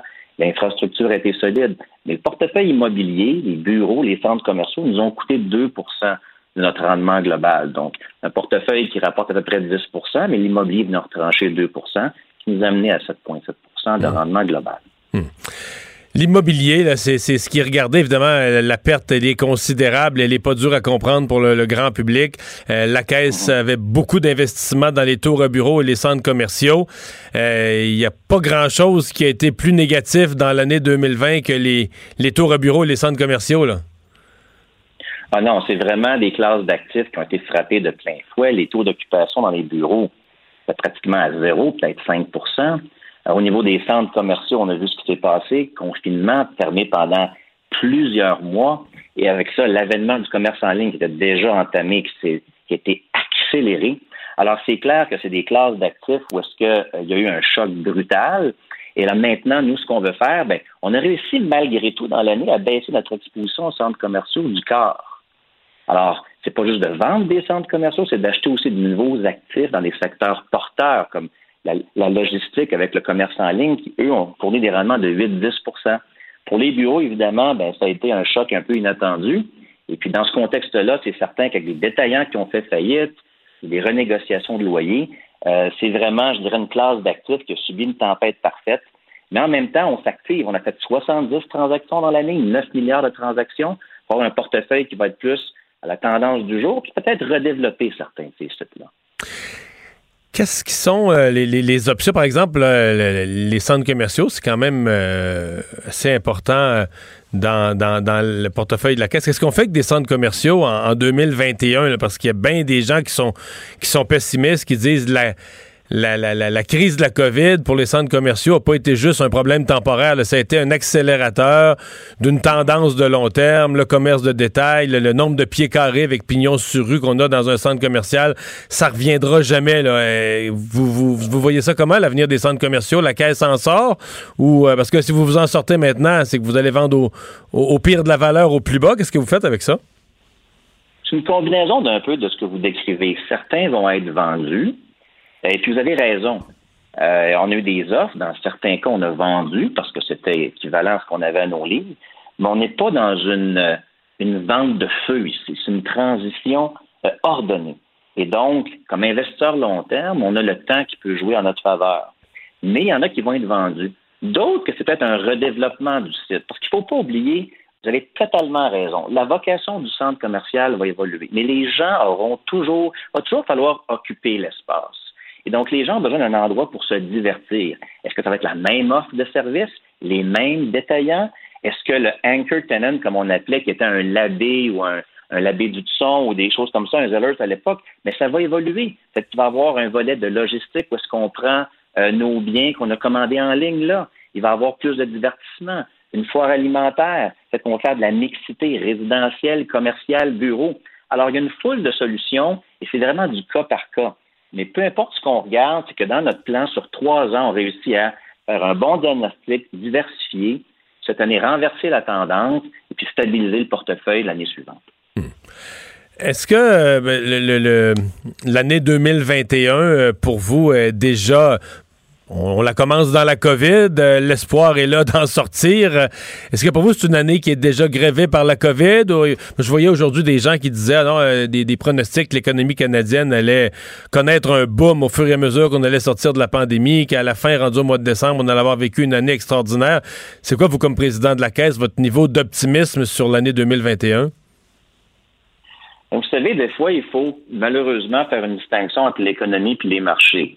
2020, c'est une année, quand on le regarde, les marchés ont été propulsés, mais il y a, sept titres à la bourse qui ont représenté 70% de tout le rendement du S&P 500. Les 3000 autres titres ont fait 9% Mais c'était une année où l'économie, ça a été difficile, il y a des pans qui ont fermé, la bourse a monté parce que les taux ont baissé, on a injecté des liquidités. Cette année, il serait fort possible que l'économie reprenne bien, on l'espère, avec le vaccin, et que ça roule graduellement avec une tendance forte, mais les marchés anticipent déjà ça. Il n'y a pas grand place pour être déçu. Et donc, il est possible que l'économie ouvre, mais que les marchés, eux, ont déjà atteint un sommet. Ça fait deux années de suite, M. Dumont, l'ensemble du rendement sur les marchés boursiers, c'est pas lié à cause qu'il y a une croissance des profits. C'est une expansion des multiples. C'est-à-dire que les investisseurs sont toujours prêts à payer plus cher pour la même chose. Donc, qu'est-ce que ça veut dire? 2021 peut amener malgré tout son lot de surprises. Et on voit déjà depuis le début de l'année, en fait, il y a un changement. Là. Les sociétés financières, les banques sont à la hausse. Euh, on voit même le prix du pétrole qui remonte, alors qu'il est en terrain complètement négatif euh, en, en 2020.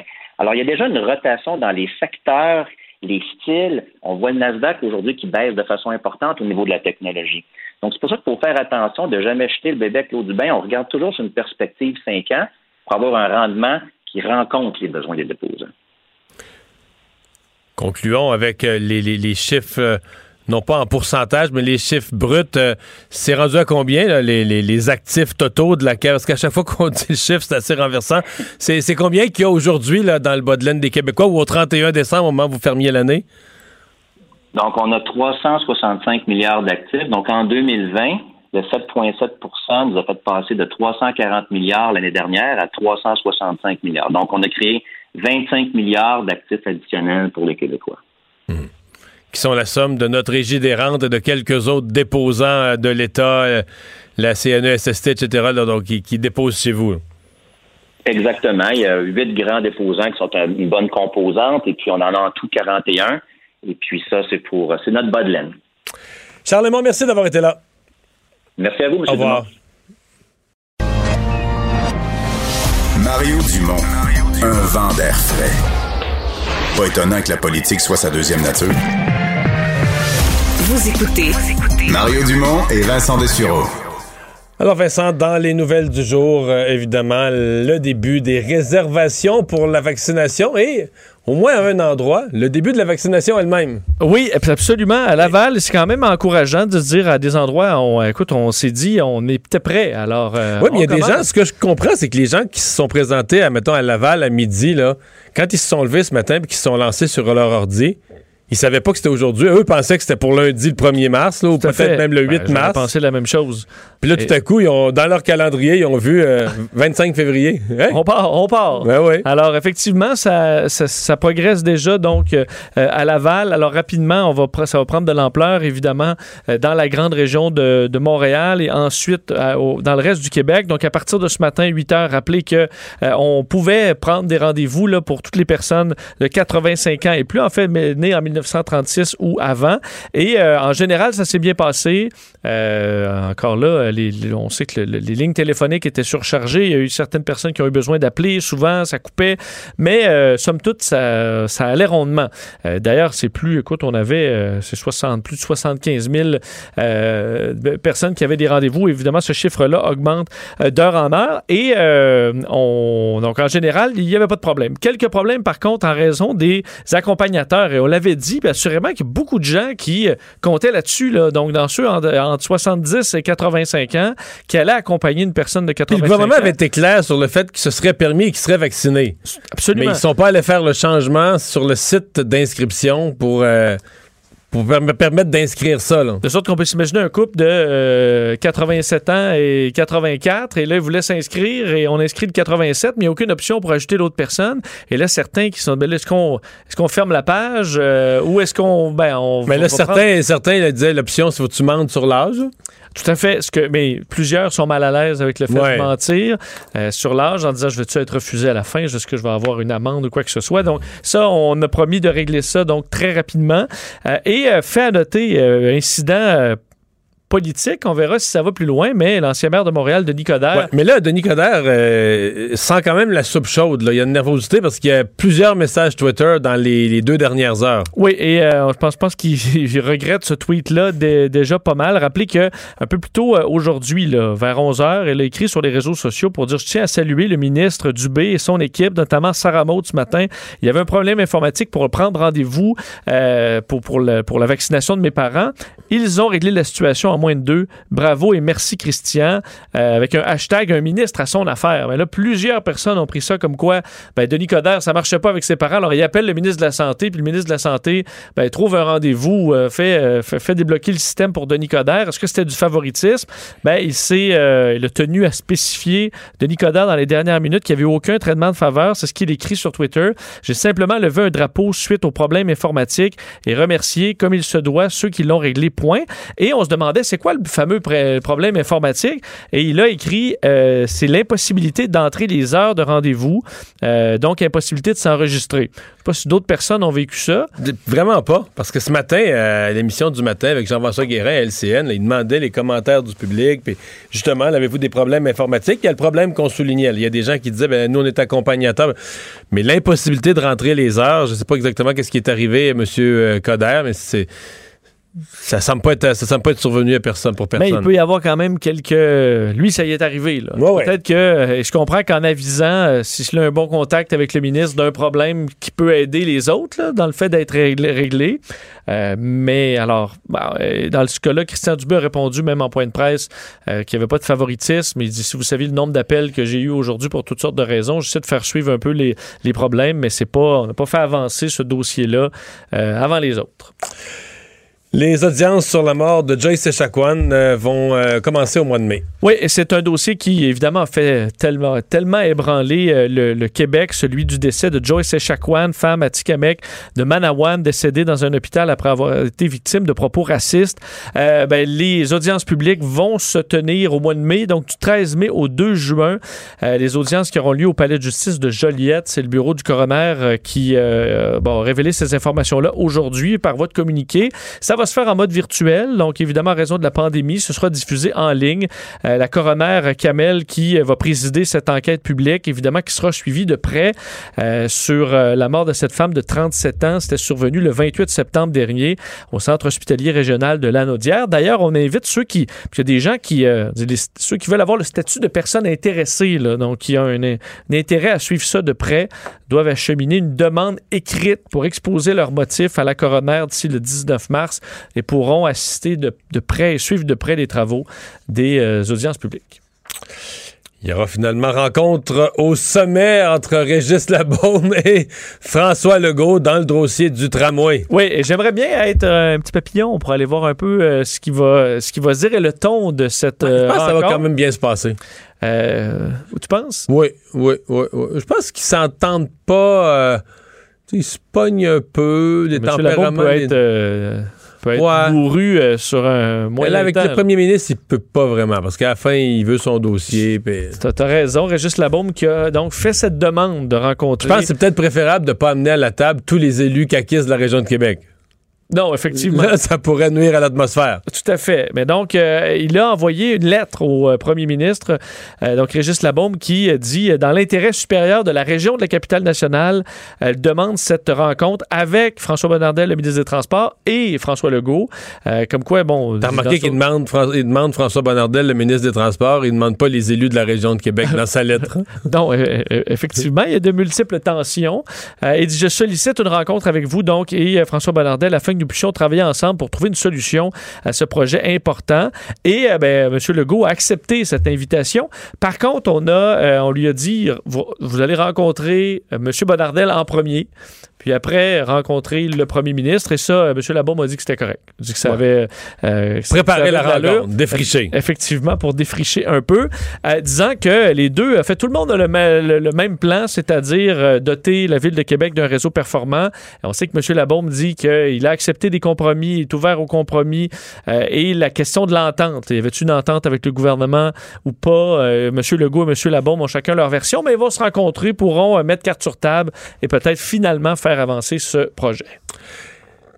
Hier, on avait cette, cette nouvelle dans le décor. Aujourd'hui, on comprend un peu plus. Euh, c'est une question de piratage, de gros piratage chez Bombardier, euh, de, de dossiers secrets dont certains se sont retrouvés là, visiblement entre mauvaises mains. Oui, c'est vraiment embarrassant parce qu'au départ, Bombardier avait dit euh, avoir euh, subi une attaque informatique aux conséquences limitées. là. Puis on faisait référence surtout à des informations confidentielles de certains de leurs travailleurs au Costa Rica. Donc tu dis, bon, on, un peu comme on, nous, à peu près tous nos dossiers personnels ont été Ouais, de tous les Québécois. Donc euh, on sait qu'on peut, on peut, on peut survivre de ça. Euh, le problème, c'est que euh, 35 gigaoctets de fichiers internes de Bombardier sont apparus en ligne hier sur le dark web. Et on retrouve là-dedans des documents militaires secrets parce que Bombardier fabrique des, bon, des avions, entre autres pour des, de, de richissimes propriétaires de compagnies, mais aussi pour euh, des usages militaires, entre autres des avions qui vont être lourdement modifiés par des compagnies pour euh, donc euh, des avions de surveillance électronique, par exemple. Et on retrouve donc, c'est ce que, rapportait le quotidien britannique, le Daily Mail, euh, en fait, le Bombardier a été victime d'un de rançon logiciel, en fait, donc une demande de rançon euh, pour, en quelque sorte, débloquer des fichiers. Bombardier a refusé de payer ce montant-là. Alors, des fichiers se sont retrouvés sur le dark web, dont euh, des illustrations, des informations sur un avion de surveillance militaire qui s'appelle le Gold Global Eye, euh, modifié par l'entreprise suédoise Saab, des documents techniques sur l'avion, également des, des dossiers sur des radars d'équipementiers italiens. Ce sont, dans le cas du Global Eye, des Global 6000 de Bombardier qui sont euh, modifiés par la suite. Donc, à quel point ce sont des éléments sensibles, on ne le sait pas. Mais c'est sûr que quand tu es une compagnie qui veut, ou un pays qui veut acheter de l'équipement militaire, est-ce que tu vas faire autant confiance à Bombardier après ce genre d'incident? C'est sûr que c'est très embarrassant au niveau, euh, au niveau des contrats militaires pour Bombardier, qui rappellent qu'ils ont fait faire, euh, fait affaire avec des firmes de cybersécurité et qu'ils ont d'excellents systèmes et que ça a été quand même contré rapidement. Mais c'est pas une bonne journée pour euh, Bombardier là-dessus. Est-ce qu'il y a des bonnes journées pour Bombardier? Les week-ends, Ouais. peut-être. Euh, Tiger Woods euh, qui a donné ses, ses- par personne interposée, mais des premières impressions là, sur son après-accident et qui semble pas avoir trop trop de souvenirs de ce qui s'est passé. Non, pas de souvenir euh, de l'accident euh, dans lequel euh, le, golfeur a été bon, s'est retrouvé là, ma- mardi à 7 heures du matin. Aucun souvenir. Les policiers, en fait, il y a des enquêteurs qui voulaient l'interroger, mais il ne se souvient pas de l'accident. Ça a été confirmé par le shérif du comté de Los Angeles, Alex Villanueva, dans les dernières heures. On rappelle qu'il a subi de multiples fractures ouvertes, maintenant une tige métallique dans le tibia, des vis pour et des plaques pour solider, consolider les os du pied. Les causes n'ont pas encore établi, ont, euh, été établies. On sait que on exclut là, de le poursuivre pour conduite dangereuse ou euh, alcool au volant. On pourrait, par contre, le mettre à l'amende pour conduite inattentive. Ça, c'est pas criminel. Alors, ça pourrait encore tomber sur euh, Tiger Wood, mais on parle tout simplement d'une infraction au code de la route. Et la question du téléphone portable. On doit demander un mandat de perquisition si on veut aller vérifier euh, si jamais Tiger Woods est en train de texter, par exemple. Ce sera peut-être vérifié. On s'attend pas à ce qu'il y ait d'accusation criminelle d'aucune sorte contre Tiger Woods, qui se remet donc de sa, de sa chirurgie, mais n'a aucun souvenir de l'accident. Une nouvelle méthode pour éliminer les peurs et les phobies. Oui, et euh, je trouve quand même intéressant parce que ça fait un peu euh, futuriste, là, une technique Ah développée par des Japonais euh, dans le but de faire, soit on dit de booster la confiance, quelqu'un qui est trop euh, peureux ou euh, qui souffre d'anxiété ou de certaines phobies ou même de stress post-traumatique. Ce qu'ont ce qu'ont développé ces chercheurs japonais, c'est qu'on utilise de l'intelligence artificielle et de l'imagerie par résonance magnétique. Admettons, toi, Mario, as-tu peur de qu'il y ait une phobie de quelque chose? Les araignées, les souris, les serpents? Pas beaucoup ça. À part, à part que le vertige, pas, pas grand-chose. Ben, le vertige. ok. Ouais. Moi, d'ailleurs, j'ai le Mais vertige. d'après moi, ça va être dur à. Non, pas nécessairement, Ah non? parce que là, ben, c'est sûr que ça va être difficile de te donner un vertige avec un. C'est parce que c'est, c'est moins, mettons, la peur des, des souris. Là, je veux dire, il n'y a aucun danger que la souris, elle te bouffe. Là, tu sais, c'est vraiment dans. Ben, le vertige aussi, c'est dans ta tête, mais je veux dire, c'est quand même dangereux être en hauteur. Là. Je veux dire, être en hauteur sur Ouais, le bord le- d'une falaise. euh, Ouais, mais admettons, t'es au sommet de l'Empire State Building, t'as un gros grillage, tu vas. mais je vais y aller quand même. Ça, je vais y aller. S'il y a un mur ou une Mais tu, fenêtre. tu regardes en bas, là. C'est sûr que ça va tout, ça se passe, ça tourne. Bon, on va dire. Enfin. Imaginons quelqu'un qui a peur des araignées. Dans ce cas-là, OK, les araignées, vraiment, ça le terrifie.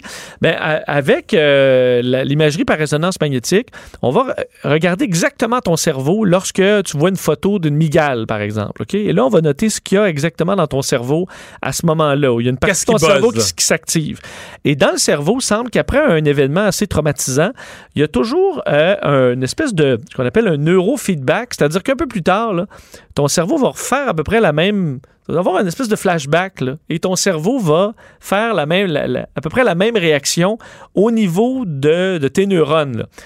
Alors, ce qu'on fait, là, je simplifie, c'est-à-dire que, mettons, je te montre une tarentule, puis là, je suis capable de noter exactement avec l'intelligence artificielle ce qui se passe dans ton cerveau. Après ça, au fil de la journée, je surveille ton cerveau pour ce retour, là, ce feedback là, de ton cerveau. Ou je vais repenser à la tarentule. ben, sans t'en rendre compte, la manette, tu vas avoir ton cerveau va refaire un petit flash comme ça de, de, d'effroi. de tarentule, OK. Et lorsque ça va arriver, je te donne de l'argent. Admettons, donc à chaque fois que tu as ce neurofeedback-là de, euh, de ton araignée, je te donne 20 pièces. Ou mettons, tu me donnes un cachou. Moi, j'adore les cachous. Oui, t'adores? Plus que l'argent? je sais pas, oui. bon, je te, bon, je te donne des bons cachous à chaque fois. Mais tranquillement, ton cerveau va faire que le, le- le- le stimuli original, donc qui était vraiment ta peur de l'araignée, va en quelque sorte disparaître parce que ton cerveau va maintenant l'associer à une récompense. Quelque chose de positif. Quelque chose de positif. On dit que c'est quand même compliqué à mettre en place. Là. Tu peux pas. Ça euh, veut dire qu'après, à chaque fois que je vais voir une araignée, je vais, euh, je vais saliver pour des cachous? Ben, peut-être pas à ce point-là, mais qu'il y a vraiment une efficacité auprès d'une soixantaine de patients. Alors, c'est pas une grande étude, mais qui montre quand même qu'il y a quelque chose à faire avec, et que dans certains cas, on peut penser surtout à des militaires, par exemple, que le bruit d'un explosif ou quelque chose du genre euh, les amène dans un état très euh, de panique, par exemple. Ben, on pourrait traiter certains cas comme ça avec ce, ce qu'on appelle donc le, euh, le, le Decoded Neurofeedback, une nouvelle technique. Dans les nouvelles, euh, il y a le fabricant de jouets Hasbro là, dans les derniers instants. T'es-tu au courant de la nouvelle Ben, de c'est sûr que Richard va nous parler de ça tantôt. Non, mais il y avait une rumeur. Moi, je j'avais pas vu la rumeur, sincèrement. Il y avait une Monsieur rumeur, semble-t-il. C'est ça. Monsieur et Madame Patate qui allaient disparaître pour être non-genrés. Ce sera juste une patate. C'est faux! C'est c'est une fausse nouvelle. Alors, euh, Hasbro qui dit, là, Mr. Potato Head isn't going anywhere. Ça va rester, je suis fier de confirmer que ça va rester Monsieur et Madame Patate. Ah, ben, je t'intéresse. C'est Hasbro de savoir d'où euh, d'où est partie cette nouvelle-là ou c'est tout simplement qu'ils ont décidé de changer le. Alors, De on va toujours avoir Monsieur et Madame Patate. Bon. On pourrait avoir un troisième patate non-genré. Mais si tu mets la bouche de Madame Patate sur Monsieur Patate, Tu l'as fait de ton propre nom. Faut juste acheter les deux à tes enfants, puis t'en fais un non-genré. ils chicanent pas, euh, peu importe euh, qu'est-ce qu'ils font avec ça, là. Je savais même pas que ça se vendait encore beaucoup des Monsieur Patate, mais. Mais sincèrement, ça fait un certain temps que mes, mes- à l'âge, mettons, il y a 20 ans, quand mes enfants avaient l'âge de jouer à ça, ça existait encore. On avait un Monsieur à mon Patate. âge, j'en avais aussi. Mario Dumont et Vincent Dessureau. Inséparables comme les aiguilles d'une montre. Cube Radio. On va tout de suite parler de cette étude de, l'Institut économique de Montréal qui est intitulée euh, Le pétrole, nous devons mettre fin à notre dépendance envers les États-Unis. C'est vraiment de la question euh, des pipelines qui revient au centre de l'actualité avec le rejet par euh, le rejet qui semble définitif maintenant là, par Joe Biden de Keystone XL. Euh, Miguel Wallet est directeur des opérations économistes à l'Institut économique de Montréal. Bonjour. Oui, bonjour, M. Dumont. Le sujet, revient vraiment dans l'actualité, celui des pipelines, un sujet qu'on croyait, qu'on croyait mort. Euh, Qu'est-ce que ça vous dit, vous, l'abandon de Keystone XL? Oui, bien effectivement, comme vous le dites, ça fait longtemps qu'on en parle, mais l'actualité récente le rend encore plus clair. Euh, Je pense qu'il est grand temps qu'on trouve de nouveaux débouchés pour le pétrole canadien, parce qu'en ce moment, on est très dépendant du marché américain. C'est 98% de nos exportations de pétrole qui vont chez nos voisins du Sud. Donc, ça nous oblige à le vendre potentiellement moins cher, à créer moins d'emplois, puis à être Hmm. moins riches Mais- collectivement. Mais là, en même temps, euh, vers les, vers les États-Unis, c'est que c'est déjà 98% mais avec Keystone XL, on voulait en envoyer encore plus, et là, il semble que ce soit pas possible. Exactement. Donc là, on l'a vu, euh, Keystone Excel a été annulé, puis moi aussi, ça me semble euh, assez euh, définitif. Mais le problème, c'est que présentement, au Canada, on n'a pas une infrastructure de pipeline qui est assez grande. Donc, on peut même pas acheminer le pétrole de l'Ouest vers les provinces de l'Atlantique. Donc, on l'a vu, hein, il y a quelques mois, il y a des raffineries de l'Ouest qui envoyaient le pétrole par le canal de Panama jusqu'au Nouveau-Brunswick. Donc, on doit être un des seuls pays producteurs de pétrole au monde à faire ça. Puis, ça montre qu'effectivement, si on veut atteindre d'autres marchés, il va falloir s'asseoir puis se dire bon, il nous faut plus de pipeline, puis il faut regarder euh, d'autres marchés que le marché américain présentement avec euh, l'élection hmm. de, Joe Biden. Mais là, euh, le marché américain, il n'y a pas d'autres pays voisins du Canada. Donc, d'autres marchés, ça veut dire euh, rejoindre les océans. Ça veut dire des, des tankers, des bateaux citernes, et rejoindre les océans. Il y a eu des projets de pipeline aussi pour rejoindre un port sur le Pacifique. il y a eu Énergie S pour ramener vers des ports sur l'Atlantique. mais ils sont pas faciles à passer, les projets de pipeline, à l'intérieur même du Canada. Non, effectivement, puis je pense que c'est justement c'est ça le problème. La réglementation actuelle est un peu trop stricte par rapport à ça, puis ça fait en sorte qu'il y ait des beaux projets comme ça qui tombent à l'eau. C'est des milliers d'emplois qui sont perdus. Puis il y a beaucoup de marchés présentement, on le voit dans les pays émergents, comme en Inde où la demande de pétrole va augmenter de 130% d'ici de 2045, au Japon, en Chine. Donc c'est des marchés qui s'ouvrent à nous. Euh, l'opportunité est là. Maintenant, il nous reste juste à la saisir. Ouais, mais euh, S, par exemple, pensez-vous que ce soit pensez-vous que ce soit vendable politiquement aux Québécois? En fait, euh, quand on regarde les sondages, là, je vous dirais que à Montréal, définitivement pas, là, on se, se le cachera pas. Mais euh, pour l'ensemble des autres Québécois en région, euh, il y a quand même une ouverture au développement des, des, ressources naturelles. On peut le voir présentement dans le dossier de GNL Québec euh, au Saguenay. Les Saguenayens sont majoritairement en faveur du projet. On l'a vu aussi en Gaspésie. Il y a beaucoup de gens qui sont ouverts au développement des, du gaz naturel. Mais même Énergie S, même Énergie je me souviens d'avoir fait le commentaire en ondes, d'avoir été surpris de sondages qui démontraient que c'était 50-50, alors hmm. qu'il y avait 100% pas 100% mais 98% des interventions des gens, des, intervenants politiques qui parlaient contre. De temps en temps, une voix comme moi qui, qui, disait quelque chose d'autre, mais je veux dire, tu avais un run-marée d'interventions contre, puis malgré tout, l'opinion publique était divisée 50-50. Peut-être peut qu'Énergie Est, on a exagéré l'opposition réelle des Québécois. Oui, mais je suis bien d'accord avec vous. Puis il y a aussi beaucoup euh, de mythes qui sont véhiculés, je pense. Euh, parce que quand on regarde les chiffres, là, les pipelines au, Canada, 99,99% du pétrole qui est acheminé dans les pipelines sous réglementation fédérale l'est de façon parfaitement sécuritaire chaque année. Seulement l'équivalent de deux wagons citernes qui est, déversé chaque année au Canada dans ces pipelines-là.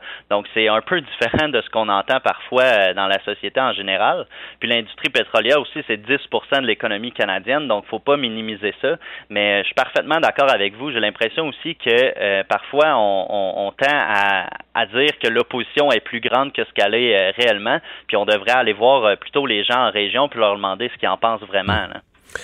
Avez-vous le sentiment que c'est difficile de parler rationnellement dès qu'on parle d'hydrocarbures, par exemple du pétrole, quand je dis parler rationnellement, c'est on en utilise euh, les véhicules, il y a de plus en plus de véhicules électriques, mais malgré tout, le 90% des, déplacements, du camionnage, de ce qu'on mange ont été transportés. Le pétrole est omniprésent dans nos vies. Puis là, je parle même pas quand il est une composante du, du plastique de nos selles, mais il est là mais il est comme tabou. C'est-à-dire qu'on aime croire qu'on n'en veut plus, que dans un an, on n'en aura plus, on va l'avoir fait disparaître.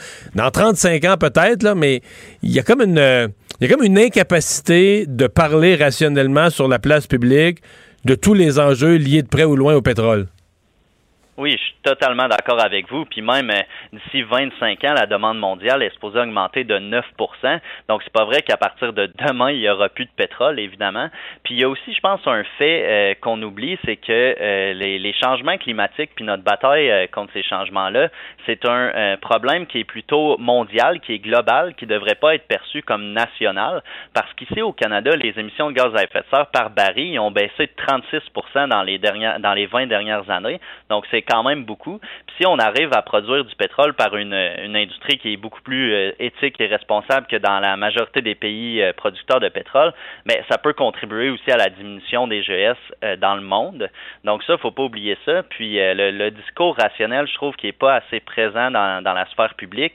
Évidemment, j'aimerais ça moi aussi qu'on se tourne vers plus d'énergie verte, qu'on se tourne vers des véhicules électriques, mais ça peut pas se faire demain. Il y a une transition qui doit être faite, puis on doit pas écarter le pétrole à cause hmm. qu'on veut aller plus vite dans la transition. Là. Parce qu'on dit que le pétrole, c'est une économie du passé, parce que, mettons, dans, mettons, dans 30 ans, il n'y en aura plus. Mais on se comprend que dans 30 ans, voulez-vous que je prenne tout ce qu'on produit au Québec? sais, des tablettes dans 30 ans, je suis sûr qu'il n'y en aura plus. Euh, la liste est longue de ce qu'il y aura plus dans 30 ans et pour lequel on ne ferme pas nécessairement toutes nos usines. Là. Effectivement. Puis souvent, quand euh, je me fais dire ça, c'est par courriel, mais le courriel est envoyé par un, ordinateur ou un cellulaire qui a besoin de pétrole euh, pour être construit. Donc, ça me fait souvent rire d'entendre ça. Puis, à chaque jour, il y a tellement de produits qu'on utilise qu'il y a du pétrole dedans. C'est pas juste pour mettre mm. du gaz dans notre automobile. le pétrole est utile pour la production d'énormément énormément de, de biens qu'on a qu'on a besoin chaque jour. Donc ça, faut garder ça en tête, effectivement. Eh bien, ben on va voir comment ça se comment ça se développe. Est-ce que des projets de pipeline euh, pourront renaître euh, au Canada? Euh, J'ai l'impression que ça va ça va prendre toute une toute une gymnastique argumentaire pour réussir ça. Miguel Wallet, merci. Merci à vous. Au revoir. On va à la pause. Mario Dumont et Vincent Dessureau. Un duo aussi populaire que Batman et Robin. Cube Radio. Le, commentaire de Richard Martineau. Des commentaires pas comme les autres. Et cette fois-ci, c'est vrai. Salut, Richard.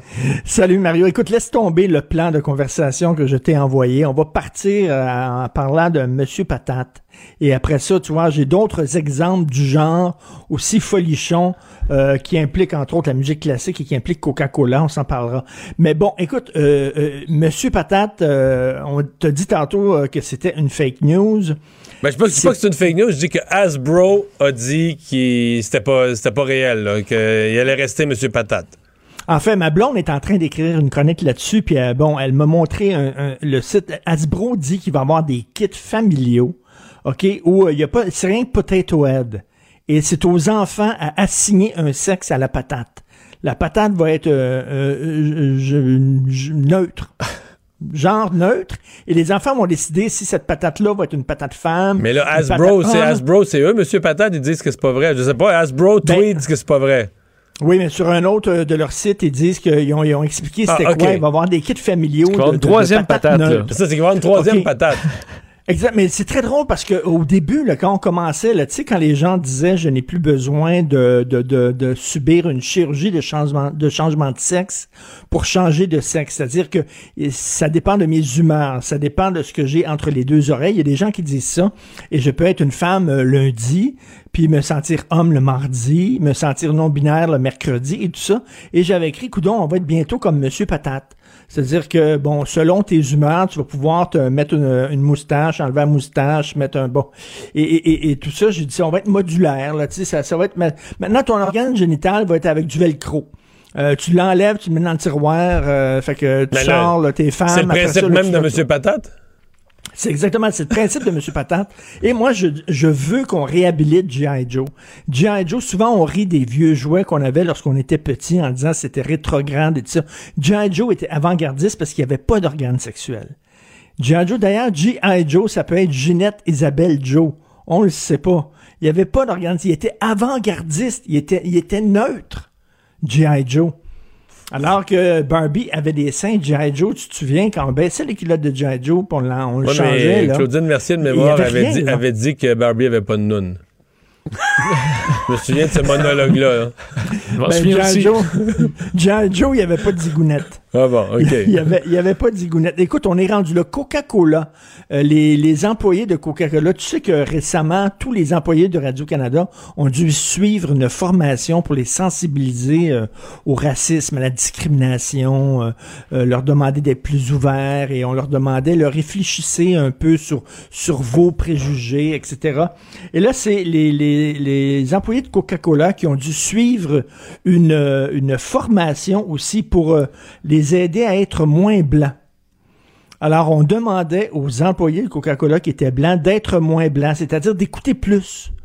Tu comprends? Parce que les blancs, ça a l'air qu'on n'écoute pas, nous autres. On est tout le temps en train de parler. Fait qu'on dit là, les blancs, fermez votre gueule puis écoutez plus. D'être moins oppresseurs, de primer moins les autres, parce qu'évidemment, les blancs, on opprime, alors que les noirs n'oppriment pas. Donc, et, d'essayer de rompre avec notre solidarité blanche. Parce que les blancs, c'est bien connu, on se tient en blanc.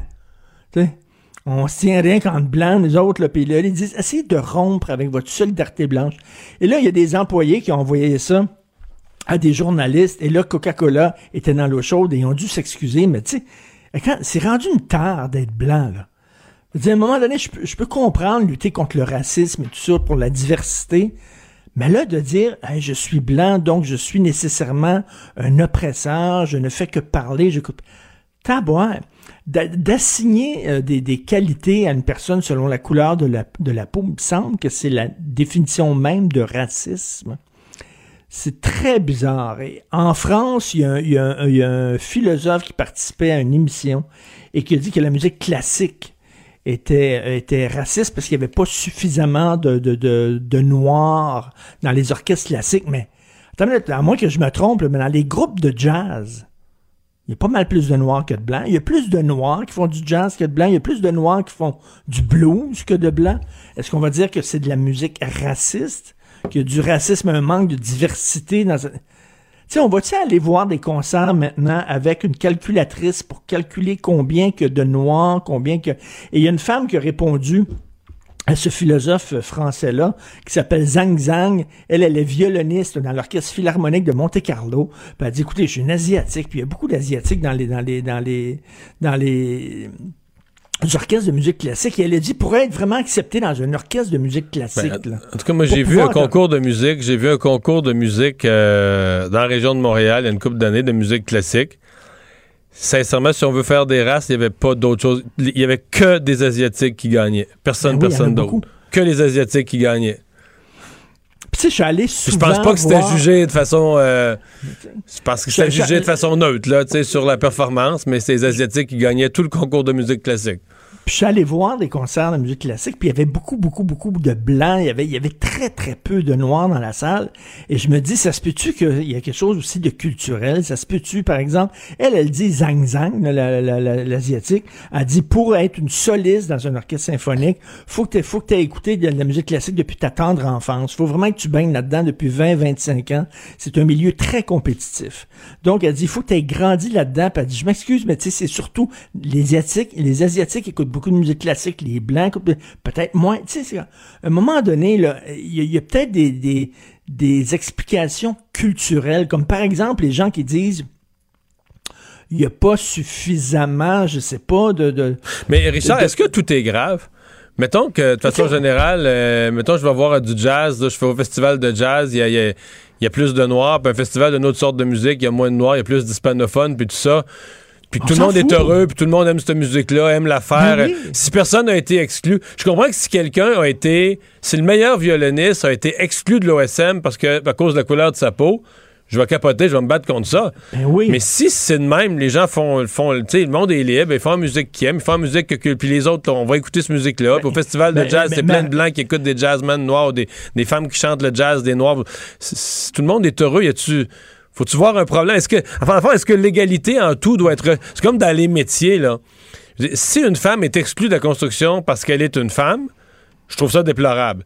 Mais si tout le monde fait ce qu'il veut, puis tu te retrouves avec euh, 80% d'hommes puis 20% de femmes, ben là, c'est ça, c'est tout. là. Ça, qui donne, ça donne que ce genre de métier-là, Oui, il y a plus d'hommes qui s'intéressent. Toi, puis- puis- toi puis moi, on est vieux. Parce que nous autres, notre conception de l'antiracisme, c'est de dire ne pas te bloquer sur la base de ta couleur de ta peau. On ne bloque pas. Mais après ça, c'est- on, nous autres, c'était c'était tout. là. C'était ça, là, être contre le racisme. parce que là, on va-tu nous obliger? On va-tu on arriver prendre des noirs? On va-tu arriver prendre un noir, là, puis dire, là, toi, euh, ta trompette, mets ça de côté, là, ou c'est plus ça qu'on Ouais. veut que tu joues du piano, ou on veut que tu joues, c'est, parce que là, ça nous prend au conservatoire un pourcentage. Tu sais, je veux dire, dans un monde libre, là, chacun fait la musique qu'il aime, non? Oui, euh, non, arrête, arrête d'écouter du euh, Louis Armstrong, puis là, tu vas écouter du Wagner à partir d'aujourd'hui. On te met sur l'euphonium. c'est ça, là, tu sais, c'est- c'est- À la limite, c'est c'est d'un ridicule consommé. Mais on est rendu là. C'est ça maintenant l'antiracisme, c'est les quotas. Et après ça, quand ça va être le quota noir, blanc, ben après ça, il va falloir respecter le quota femme-homme. Puis après ça, ça va être un quota Et- handicapé normal. Et si Richard ton blanc va jouer une musique plus traditionnellement noire, ben là, c'est de l'appropriation aussi. Fait que là, à l'inverse, euh, C'est de l'appropriation. c'est plus tough. Ouais. Écoute, alors que récemment, dans une de ses chroniques, Joseph Facal, il a regardé un, documentaire sur Keith Richards, le, le guitariste des Stones. Et euh, au début, les Stones faisaient du blues. Hein. Ils ont fait connaître la musique blues. Ils écoutaient beaucoup de la musique de noir, puis ils ont fait connaître ça euh, en Angleterre. Parce que les Anglais écoutaient pas ça. Et à un moment donné, il a, rencontré un des bluesmen euh, qui, l'a rendu célèbre, que les Stones ont rendu célèbre. Puis ce bluesman-là euh, dit merci grâce à vous, maintenant, je suis. Ben, les gens ont connu mes disques, ont connu. Puis, non, euh, aujourd'hui, ce serait pas possible. Ce serait vu comme de l'appropriation culturelle. On est fou braque comme ça, là. C'est complètement débile. Alors que notre génération, nous autres, on prônait justement le mélange. Mais là, non, c'est chacun dans son coin. Merci, Richard. Merci à Salut, demain. Bye. Mario Dumont et Vincent Dessureau. Des propos crédibles, avec des fois un brin de sarcasme. Ben, quand les nouvelles sont moins crédibles. là. Mario Dumont et Vincent Dessureau. Cube Radio. Et c'est le moment de la chronique politique de Gilles Barry. Bonjour, Gilles. Salut Mario. Alors, comme plusieurs autres, euh, tu euh, réagis vivement à ce qu'on apprend par. Bon, ce sont des documents qu'il faut les qualifier d'historiques maintenant, dans le sens qu'ils appartiennent à l'histoire. Euh, des documents qui ont plus d'une quarantaine d'années, un câble diplomatique envoyé par un diplomate américain qui est au Canada et qui envoie au State Department à Washington, et dans lequel on apprend que, que Pierre Elliott Trudeau était prêt à faire disparaître des emplois du Québec pour faire mal paraître le PQ de René Lévesque. Ben, écoute, il faut se rappeler. C'était drôle, Mario, parce qu'hier soir, par hasard, je mangeais des hot dogs. Alors, ça m'a rappelé naturellement euh, à quel point Pierre Trudeau était porté par une ADN qui était très mesquine. Euh, je pense que c'était l'incarnation lui-même de ce qu'on appelle le manche canadien-français. L'incarnation, là, tu sais, pour, pour se, pour se, se propulser devant tout le monde, ben, il a mangé du Canadien français puis du Québécois à peu près toute sa carrière politique. En commençant par Robert Bourassa, dans ton exemple de hot dog, en commençant par Robert Bourassa, qui était effectivement un petit francophone de la rue Saint-Joseph à Montréal, élevé euh, de- de- d'un père qui travaillait ses chemins de fer, euh, qui était pas parfaitement bilingue, contrairement à Trudeau, puis tout ça, là.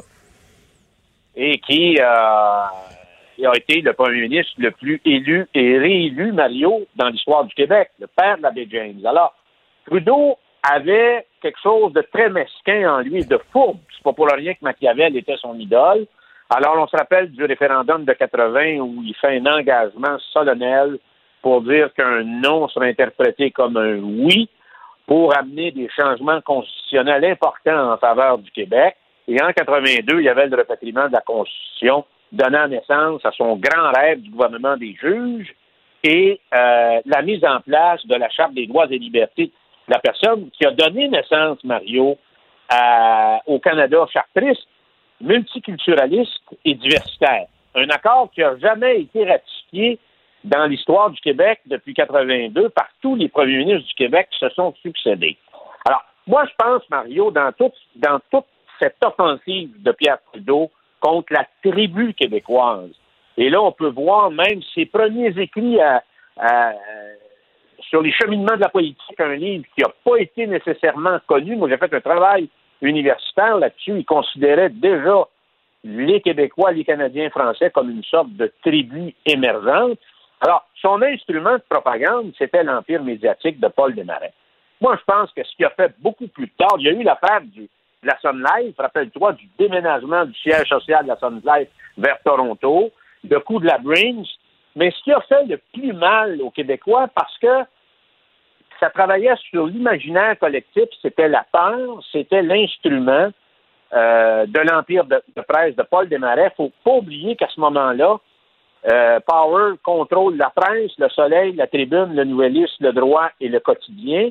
Et en même temps, tous ces journaux ont une politique éditoriale. Donc, à 85 là, de presse francophone au Québec, parce que le Journal de Montréal n'a jamais eu d'éditorial, alors c'est contrôlé par Power Corporation. Et ça, ça l'a définitivement définitivement fait avancer la cause de, Pierre Trudeau et ça n'a pas changé non plus. C'est un journal fédéraliste et il était là pour servir l'idéologie fédéraliste. Alors, moi, j'exclus, Mario, toutes les histoires, comme dirait Jean Garon, de police montée, d'infiltration, d'écoute électronique, de déstabilisation, de diffamation et bien sûr de la crise d'octobre. Alors, l'affaire du diplomate, parce que les diplomates, c'est des gens sérieux. Ils écrivent des choses sérieuses. Là, on vient on peut s'entendre sur une chose parce qu'il y, y, a des proches de Trudeau qui ont laissé entendre donc c'était peut-être du n'importe quoi, c'était peut-être pas vrai. Un diplomate américain, lui, il est pas en politique canadienne, il est pas intéressé, il est pas biaisé d'un bord ou de l'autre. Lui, il veut que le State Department à Washington ait leur juste. Il n'y a pas d'autre intérêt que ça. Exactement. Et Mario, euh, il n'y a pas eu grand monde non plus qui ont dénoncé ça. Mais ce qui ce qu'il faut comprendre, Mario, c'est que Trudeau, de par son, ses convictions, tous les moyens étaient bons pour déstabiliser le Québec. Alors, c'est sûr que Power Corporation, étant la tête d'une empire de presse qui avait une puissance, une force de frappe importante, était mis à son service. Mais il y a eu toutes les autres choses aussi qu'on connaîtra au fur et à mesure que l'histoire nous permettra de comprendre. Mais quand je reviens sur les histoires de police montée, moi, je peux te raconter une anecdote à un moment donné, on trouve qu'un gars, euh, il y avait des gens de Bell Canada qui étaient dans un poteau de téléphone euh, devant chez M. Landry une journée. On se rend compte qu'il est encore là la deuxième, la troisième journée. Fait que là, on lui a dit de descendre du poteau parce qu'on est convaincu qu'il était sur écoute électronique. Alors, euh, donc, tout simplement, Mario, pour comprendre que toutes, toutes ces histoires-là, c'est pas juste dans les livres de John Le Carré. Moi, je pense qu'il y a eu L'infiltration est importante. Rappelle-toi l'histoire de Carole Deveau. Hein? Euh, alors, il y en a eu des choses comme ça et on va en apprendre de plus en plus parce qu'effectivement, moi, je pense qu'on a euh, tout fait pour saper le mouvement souverainiste au Québec, le discréditer, discréditer René Lévesque, discréditer le PQ. Et le malheur, Mario, c'est qu'aujourd'hui, là, c'est que tout ce qui s'est passé, on paie beaucoup aujourd'hui pour ça. Puis le problème, c'est que les Québécois sont dans le déni. Moi, je pense qu'aujourd'hui, euh, les Québécois sont menacés comme jamais dans leur histoire et on a une situation fragile, extrêmement précaire et comme peuple, on est véritablement affaibli dans notre histoire collective, on est même menacé. Alors, à un moment donné, il va falloir sortir du déni, prendre acte de ce qui s'est passé, puis agir, parce que sinon, on va tout simplement disparaître. Mais tu utilises le mot histoire. Je, me dis qu'au moins, quand un pan de l'histoire, quand des documents comme ça sont rendus publics, qu'on en parle largement, au minimum, c'est une leçon d'histoire pour nos jeunes qui, j'ai bien l'impression, ne savent pas grand-chose de tout ça. Merci, Gilles. Merci, Mario. Salut. Le hockey a tellement évolué, les jeunes maintenant, ils ont des skills comme ça se peut pas. Puis ces kids-là, ils rêvent à... François Barry. Un animateur pas comme les autres. C'est le moment de parler sport. Salut Jean-François. Hey, salut les gars. C'est difficile. semaine. Ouais, ouais, ouais. Deux coachs en deux jours. Et dans le cas de Thierry Henry avec le, club de foot de Montréal, c'est comme ça qu'il faut l'appeler. Euh, difficile de reprocher à un père de ne pas voir ses, enfants, de ne pas vouloir voir ses enfants. Mais euh, c'est toute une désorganisation, toute une culbute pour l'équipe. Écoute, je suis à la même place que toi. sur le coup, quand j'ai entendu la nouvelle, euh, là, je me suis pensé qu'il partait pour euh. Là, on avait dit qu'il y avait des chances qu'il allait euh, coacher là-bas, mais finalement, c'est pas ça. Puis moi aussi, sur le coup, j'ai fait hey, ça n'a pas de bon sens pour, pour le, CF Montréal. Après ça, quand tu lis les raisons, c'est compréhensible. Puis dans le fond, c'est la COVID qui a changé tout ça. Là. Je pense pas que c'était le plan de Thierry Henry. Puis je pense pas qu'il a changé d'idée en cours de route. C'est juste que l'an passé, à cause de la COVID, on le sait, euh, l'impact, parce que là, je peux dire l'impact, parce qu'il s'appelait encore l'impact l'année passée. ils ont été aux États-Unis tout le temps, ils n'ont pas pu revenir ici. Et les enfants, parce qu'on s'entend que Thierry Henry, avec l'argent qu'il a, il aurait pu faire voyager ses enfants, euh, euh venir voir papa quand il était à Montréal, puis euh, il aurait pu les voir plusieurs fois. Là, ça n'a pas été possible l'an passé à cause de la COVID. Et là, il voit que la même chose se pointe parce que le CF Montréal ne va pas commencer la saison euh, à Montréal. On va commencer aux États-Unis, puis on espère par la suite revenir ici, mais il n'y a pas de garantie. Et je pense que là, il se voyait pris là-dedans encore une fois, une deuxième année sans voir ses enfants. Puis, tu sais, une carrière, c'est précieux, là, mais des enfants, c'est des enfants, là, fait qu'on peut pas, on peut pas y reprocher ça, mais, mais reste que, aïe, aïe, aïe, c'est l'image euh, du club, c'est la vedette, C'est lui qu'on avait sur toutes les affiches. Euh, tu sais, le club qui vient de dire on veut prendre du prestige, on change de nom pour, pour Ben, ajouter. c'est ce de- que j'allais te dire, là. Je veux dire, euh, le prestige puis l'image de marque de l'équipe entre toi et moi. Tu sais, je- tantôt, je jasais que les chums de TVA Sport, puis je disais, dans, dans les années, les grosses années Gretzky, si on avait changé le logo des Oilers puis perdu Gretzky, qu'est-ce qui aurait vraiment transformé l'image de l'équipe entre les deux, là, tu comprends? C'est, pas le logo, oui, c'est un accessoire, tout ça, mais l'équipe, là, son image, c'est d'abord et avant tout les êtres humains. Et dans le cas de l'Impact, le coach était toute une vedette. Ben, c'était la vedette. Puis en fait, le problème est peut-être là en même temps, c'est qu'on n'en a pas d'autres. Sérieusement, là, si je vous dis, y a-tu une autre vedette, vous allez tous me nommer Samuel Piette. Puis après Samuel Piette, vous pourrez pas m'en nommer d'autres. C'est pas gentil, puis je veux pas m'acharner sur l'impact parce que sur le, CF Montréal, parce que c'est pas drôle ce qu'ils vivent, puis Olivier Renard est pris là-dedans. là. Je pense pas qu'il prend des mauvaises décisions. C'est pas de sa faute, mais tantôt, je me suis dit, on dirait une équipe d'expansion. On dirait une équipe d'expansion qui s'amène à Montréal. On a des joueurs à d'un peu partout. On les connaît presque pas. On n'a pas d'entraîneur. Puis on a un nouveau logo, puis un nouveau nom. On dirait qu'on repart vraiment Mais c'est à zéro. tellement vrai, hein? Mais c'est triste, là. C'est tellement vrai. Est-ce qu'il dégage, euh, je sais pas, un certain salaire, une marge de manœuvre ou y a quelque chose de, de- qui permettra positif? à l'équipe de rebondir un peu? euh, parce que reste, les performances n'étaient pas fantastiques là, sous son règne. là. Ben, effectivement, puis, c'est ça, on n'est pas euh, certain que c'est un, un grand entraîneur encore. Il ne l'a pas prouvé. Ça a été un joueur sensationnel, mais on, on- les deux fois qu'il est venu être entraîneur, une fois à Montréal, puis une fois pour une autre équipe, ça n'a pas été concluant. Euh, mais non, euh, malheureusement, euh, le salaire de l'entraîneur n'est jamais compté sur la masse euh, salariale de, de l'équipe. C'est à part, fait que ça ne change rien à part dans les poches de M. Saputo. Le seul point positif que Olivier Renard a soulevé aujourd'hui, puis je suis d'accord avec lui, c'est au moins ça se fait avant la saison. Ça, ça aurait été pire s'il avait, mettons, euh, été l'entraîneur du CF Montréal pendant cinq matchs, puis après ça, dire, hey, je suis plus capable, là, je m'en retourne. Et là, on est obligé de, de faire le changement en cours de saison. Ça aurait été pire. Euh, il y a des noms en tête, mais par respect pour euh, Thierry Henry, il n'a pas encore rencontré personne, mais ça devrait pas tarder parce que, mine de rien, le camp d'entraînement s'en vient drôlement vite. Les Golden Knights de Las Vegas, c'est une équipe d'expansion, puis ils ont performé vite. Ouais. C'est mon point, po- c'est mon point positif de conclusion. Mais tu t'en nommes d'autres pour qui ça a moins bien été? Oui, oui, oui, oui, c'est correct, c'est correct. Oui, est-ce qu'ils sont passés à Patrick Roy aussi, euh, l'Impact. Euh, Il y a un match, le Canadien joue ce soir, premier match à la sauce euh, du charme. Ouais, on a bien hâte de voir ça. Euh, ce que je lisais aujourd'hui, là, des journalistes qui couvrent euh, le Canadien, c'est qu'il y a déjà plus de changements euh, qu'on qu'on croyait. Euh, tu sais, souvent l'entraîneur, là, surtout. Changement de, euh, de trio, de, de, de, de Changement de ressources trio, qu'on mais- utilise? Oui, mais ils ont passé aussi beaucoup de temps euh, au tableau, apparemment, là, à faire du tableau euh, avant, la, avant la, la pratique. Donc, euh, ils devaient être en train de parler. Puis là, on parle de micro-détails. là, tu sais, Je veux, je sais pas c'était quoi, mais je veux que vous reveniez plus bas. euh, Je veux qu'on coupe le centre. Tu sais, Il leur expliquait des Moi, choses. moi, j'ai vent d'un entraînement beaucoup plus énergique que ce à quoi on était habitué. Plus énergique. On a dit d'ailleurs qu'Alex Burrows euh, était très énergique, très volubile lors- lorsqu'ils ont pratiqué l'avantage numérique. Fait que j'ai hâte de voir ce que ça va donner. Puis là, c'est aux joueurs de se lever et de répondre. Et ça veut pas dire répondre avec une victoire, je le souhaite, mais Winnipeg a une belle équipe. Ça veut, ça veut pas dire nécessairement qu'on qu'on va gagner, mais, mais on veut voir de l'effort de la première à la dernière minute. Dans les changements, là, on a eu très peur aujourd'hui. Carey Price euh, n'était pas devant le filet. On pensait que Jake Allen allait être euh, le gardien. Je trouvais que c'était audacieux comme, comme première décision, mais c'est qu'il y avait des traitements. Il va être devant le filet ce soir. Donc, les trios maintenant. Combien de matchs? Je t'arrête sur Price. là. Price, il y a un point de rupture. C'est le premier gardien, mais il y a un point de rupture. Si tu es sûr qu'à chaque fois que tu le mets, tu perds, tu peux plus. À un moment donné, le classement est important.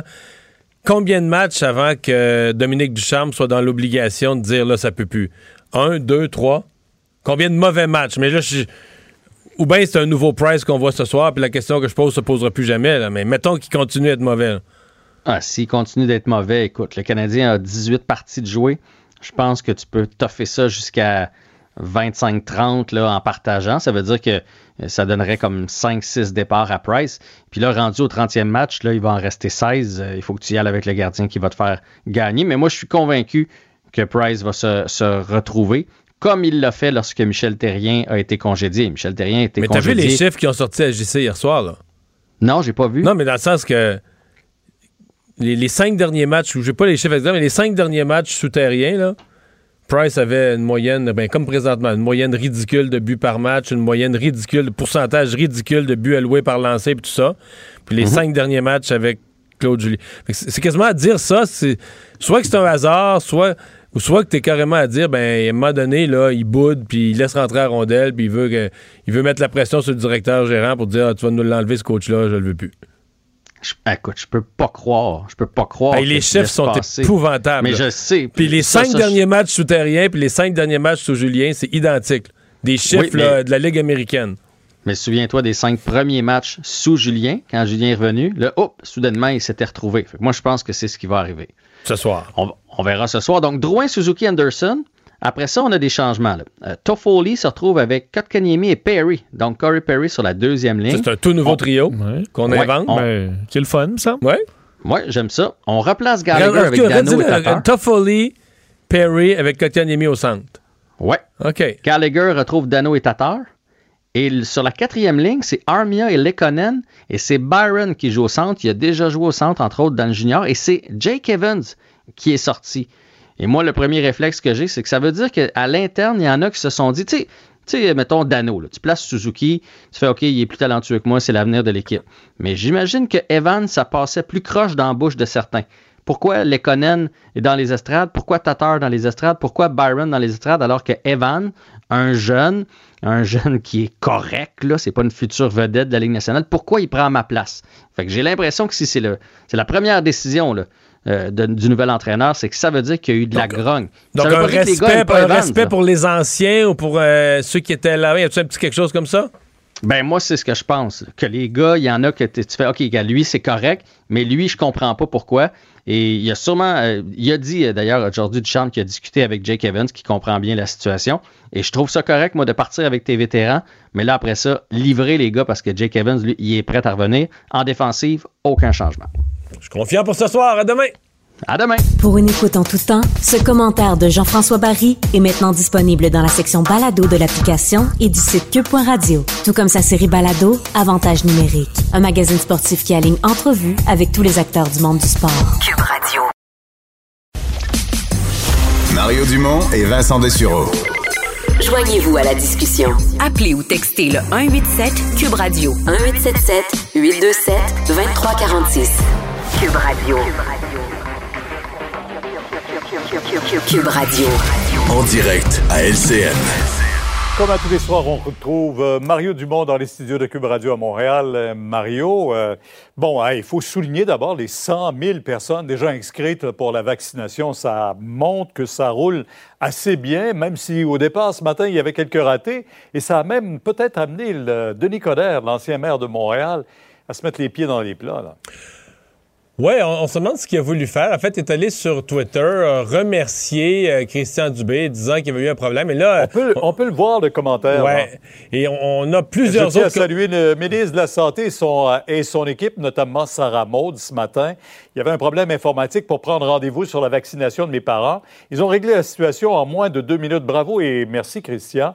Euh, ça laisse entendre un geste de favoritisme, ce qu'il nie, lui, et le ministre, d'ailleurs. Oui, non, il insiste sur les mots. Il y avait un problème informatique. Donc, mais en même temps, on a senti M. Coder nerveux au cours des dernières heures. Euh, lui, on pense qu'il veut revenir à la mairie de Montréal. La dernière chose qu'il veut, c'est être mêlé à une maladresse, à une histoire de favoritisme, etc. Donc, il a dit, il aurait euh, noté ou expliqué un problème informatique euh, pour obtenir une heure de rendez-vous. Écoutez, c'est un problème informatique que personne ne semble avoir vécu parce qu'au niveau informatique, aujourd'hui, euh, tous les commentaires allaient dans le sens que le site avait tenu le coup d'abord, même euh, dans les premières minutes, quand tout le monde s'est lancé, ça a tenu le coup, euh, que c'était relativement simple, que ça allait bien. Euh, pour moi, c'est une journée, du point de vue de, l'inscription des gens, c'est une journée très positive. Pour moi, il y a peut-être deux petites ombres au tableau. La première, c'est vraiment pour les personnes, l'accompagnateur ou la deuxième personne ou le conjoint qui a moins de 85 ans, mais qui va y aller avec une personne de 85 ans. On a dit à ces gens-là, ça va être possible, mais on a oublié de, on a oublié d'adapter le site Internet pour leur permettre de s'inscrire. Donc là, sur les 100 Mais 000... le ministre a été clair aujourd'hui. Quand même, ils pourront aller les accompagner. Oui, il l'a dit en point de presse, Ouais. ils feront vacciner en même temps, puis on En leur cas- donnera le deuxième rendez-vous. Ouais, je pense qu'il faudra qu'on soit clair, clair, clair, parce que je pense qu'il reste une zone de flou pour une partie, et c'est pas quelques personnes. Je pense que sur les 100 000 inscrits, c'est probablement quelques dizaines de milliers qui sont dans cette situation-là. L'autre affaire, c'est la date. là. Monsieur Legault avait dit mardi, euh, c'est le, ça commence, là, bon, 1er mars à Montréal, 8 mars dans le reste du Québec. C'est le 8 mars, c'est une date générale. là. Il y aura quelques endroits le 8 mars, mais dans la plupart des régions, ça commence dans la semaine du 15, et même dans certaines régions, dans la semaine du 22 et après. là. Donc, c'est réparti sur une beaucoup plus longue période. Donc, il y a des gens ce matin qui ont été déçus en arrivant sur le site, en se rendant compte, non, c'est pas le 8 mars, c'est- plus loin que ça. Mais enfin, c'est parti. Euh, les gens qui ont voulu s'inscrire se sont inscrits. Ils ont une date au calendrier et ça redonne l'espoir. Il n'y a pas On de doute vaccine déjà Laval, Mario? Oui, quand même. oui, plutôt que prévu dans le Ah, cas de Laval. Oui. On, va parler de la caisse de dépôt. Euh, 7,7% de rendement. Euh, il y a certains secteurs où c'est plus difficile, là, mais euh, les défis sont importants quand même pour la caisse. C'est pas une excellente année pour la caisse, un petit peu en bas des rendements qu'on euh, de, des, des, des fonds équivalents, ou des fonds comparables. Il y a des années où la caisse était un peu en haut des fonds comparables. C'est une chose qu'on savait. Quiconque connaît la caisse de dépôt, le suivi les dernières années, c'est une chose qu'on savait. La caisse, dans son portefeuille immobilier, euh, avait investi beaucoup dans les centres commerciaux et dans les tours à bureaux. Disons que 2020, ça n'a pas été tout à fait l'année des tours à bureaux puis des centres commerciaux. C'était une année euh, noire pour euh, ce, type de- d'espace, de pieds carrés. Les bureaux étaient vides, les centres commerciaux, ben, d'abord, ils étaient vides pour une partie. Il y a plusieurs des commerces qui étaient des locataires qui ont fait faillite. Et donc ça, non seulement, à mon avis, ça, ça, ça a un petit peu magané les rendements de l'année 2020, mais probablement qu'en début 2021, on traîne ça. Les centres commerciaux, euh, ça reviendra pas du jour au lendemain. Les boutiques fermées, ça fait beaucoup de pieds carrés euh, qui sont vides. Dans le commerce de détail, il y a de plus en plus de commerce en ligne. Je suis pas sûr qu'on va remplir tout ça peut-être dans d'autres vocations, plus loisirs, plus restaurants, plus des, des marchés publics avec des légumes, des fruits, des produits fins. Il y a toutes sortes de vocations qui naissent, mais ça, c'est une période de transformation.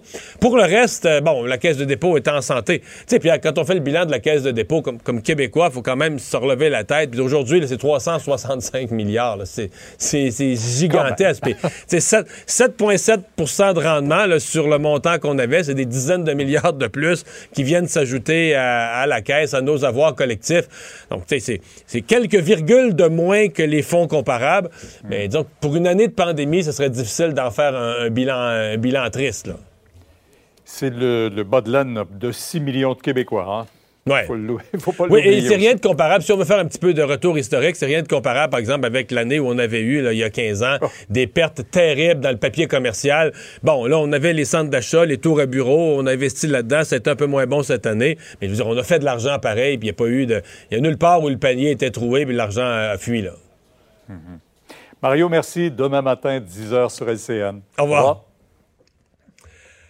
Alors, euh, Vincent, euh, ben oui, euh, 100 000 personnes qui ont pris leur rendez-vous. C'est le bilan que vient tout juste de faire le ministre de la Santé. Tout à fait. Christian Dubé qui a tweeté il y a une vingtaine de minutes là, que ben, je pense qu'il est content. hein, dit euh, effectivement près de 100 000 personnes ont pu prendre leur rendez-vous pour se faire vacciner depuis 8 heures ce matin. Un excellent bilan pour une première journée. Défi relevé. Et euh, je pense qu'on peut quand même être d'accord avec lui, là, à part quelques Une petits accros. question, je ne l'ai pas abordée avec Pierre, mais je pense que dans quelques régions, j'ai les cantons de l'Est en tête, j'ai j'ai surveillé ça aujourd'hui, je vais refaire le tour ce soir, j'ai les cantons de l'Est en tête, j'ai de Saguenay-Lac-Saint-Jean, il faudra peut-être rajouter des journées. Il y a des lieux de vaccination où il y avait, par exemple, deux journées ou une journée ou trois journées, puis qu'à mi-journée, là, aujourd'hui, c'était déjà, plein. c'était déjà complet. Donc, tu peux plus la cliquer la journée, elle- plutôt que d'être bleue puis prête à cliquer, elle est devenue blanche avec écrit complet dessus. Donc, il y avait plus de, il y avait plus d'autres alternatives. Mais on pourra sûrement dans les prochains jours, euh, surtout que des doses, euh, on- il va y en avoir. là. On l'a confirmé aujourd'hui qu'il allait y avoir 700 000 doses d'ici la fin mars. Et pour beaucoup dans les régions, ça va se faire partir ju- justement autour de ça, mi-mars, fin mars. Donc euh, la question, ce sera de pouvoir mettre des, des gens, de donner, donner les injections. J'ai hâte de voir la réaction dans les régions. Parce qu'effectivement, quand tu regardes l'épidémiologie, c'est à Montréal, Rive-Nord, Rive-Sud. C'est autour de Montréal qu'il y a le problème. Mais euh, on, on, parle, on donne une grosse priorité à Montréal. là. Est-ce qu'il y a des gens en région qui vont... Parce que c'est pas tout le monde qui dit la même chose. Il y a des gens en région qui vont dire, ben nous autres, parce qu'on fait attention, ben à Montréal, ils font pas attention. Oui, alors que c'est pas ça. C'est plus compliqué que ça. C'est plus compliqué, plus compliqué que ça. Mais euh, Euh, donc, peut-être qu'il y a des gens en région qui vont avoir l'impression que eux, ils font attention, puis sont punis parce qu'ils ont fait attention. Oui, alors que c'est sûr que dans les grandes villes, euh, c'est plus, c'est plus, difficile à compliqué. gérer. euh, Les, gens, les gens sont plus embarqués les uns sur les autres. Et ce soir, on est curieux. Oui, et je pense qu'on est très hâte de voir euh, que- qu'est-ce qui se passe avec le Canadien. Premier match de l'ère euh, donc de Dominique Ducharme ce soir Si contre gagne- les Jets si de Winnipeg. gagne 4-0 ce soir? Demain matin, on est reparti pour la Coupe Stanley.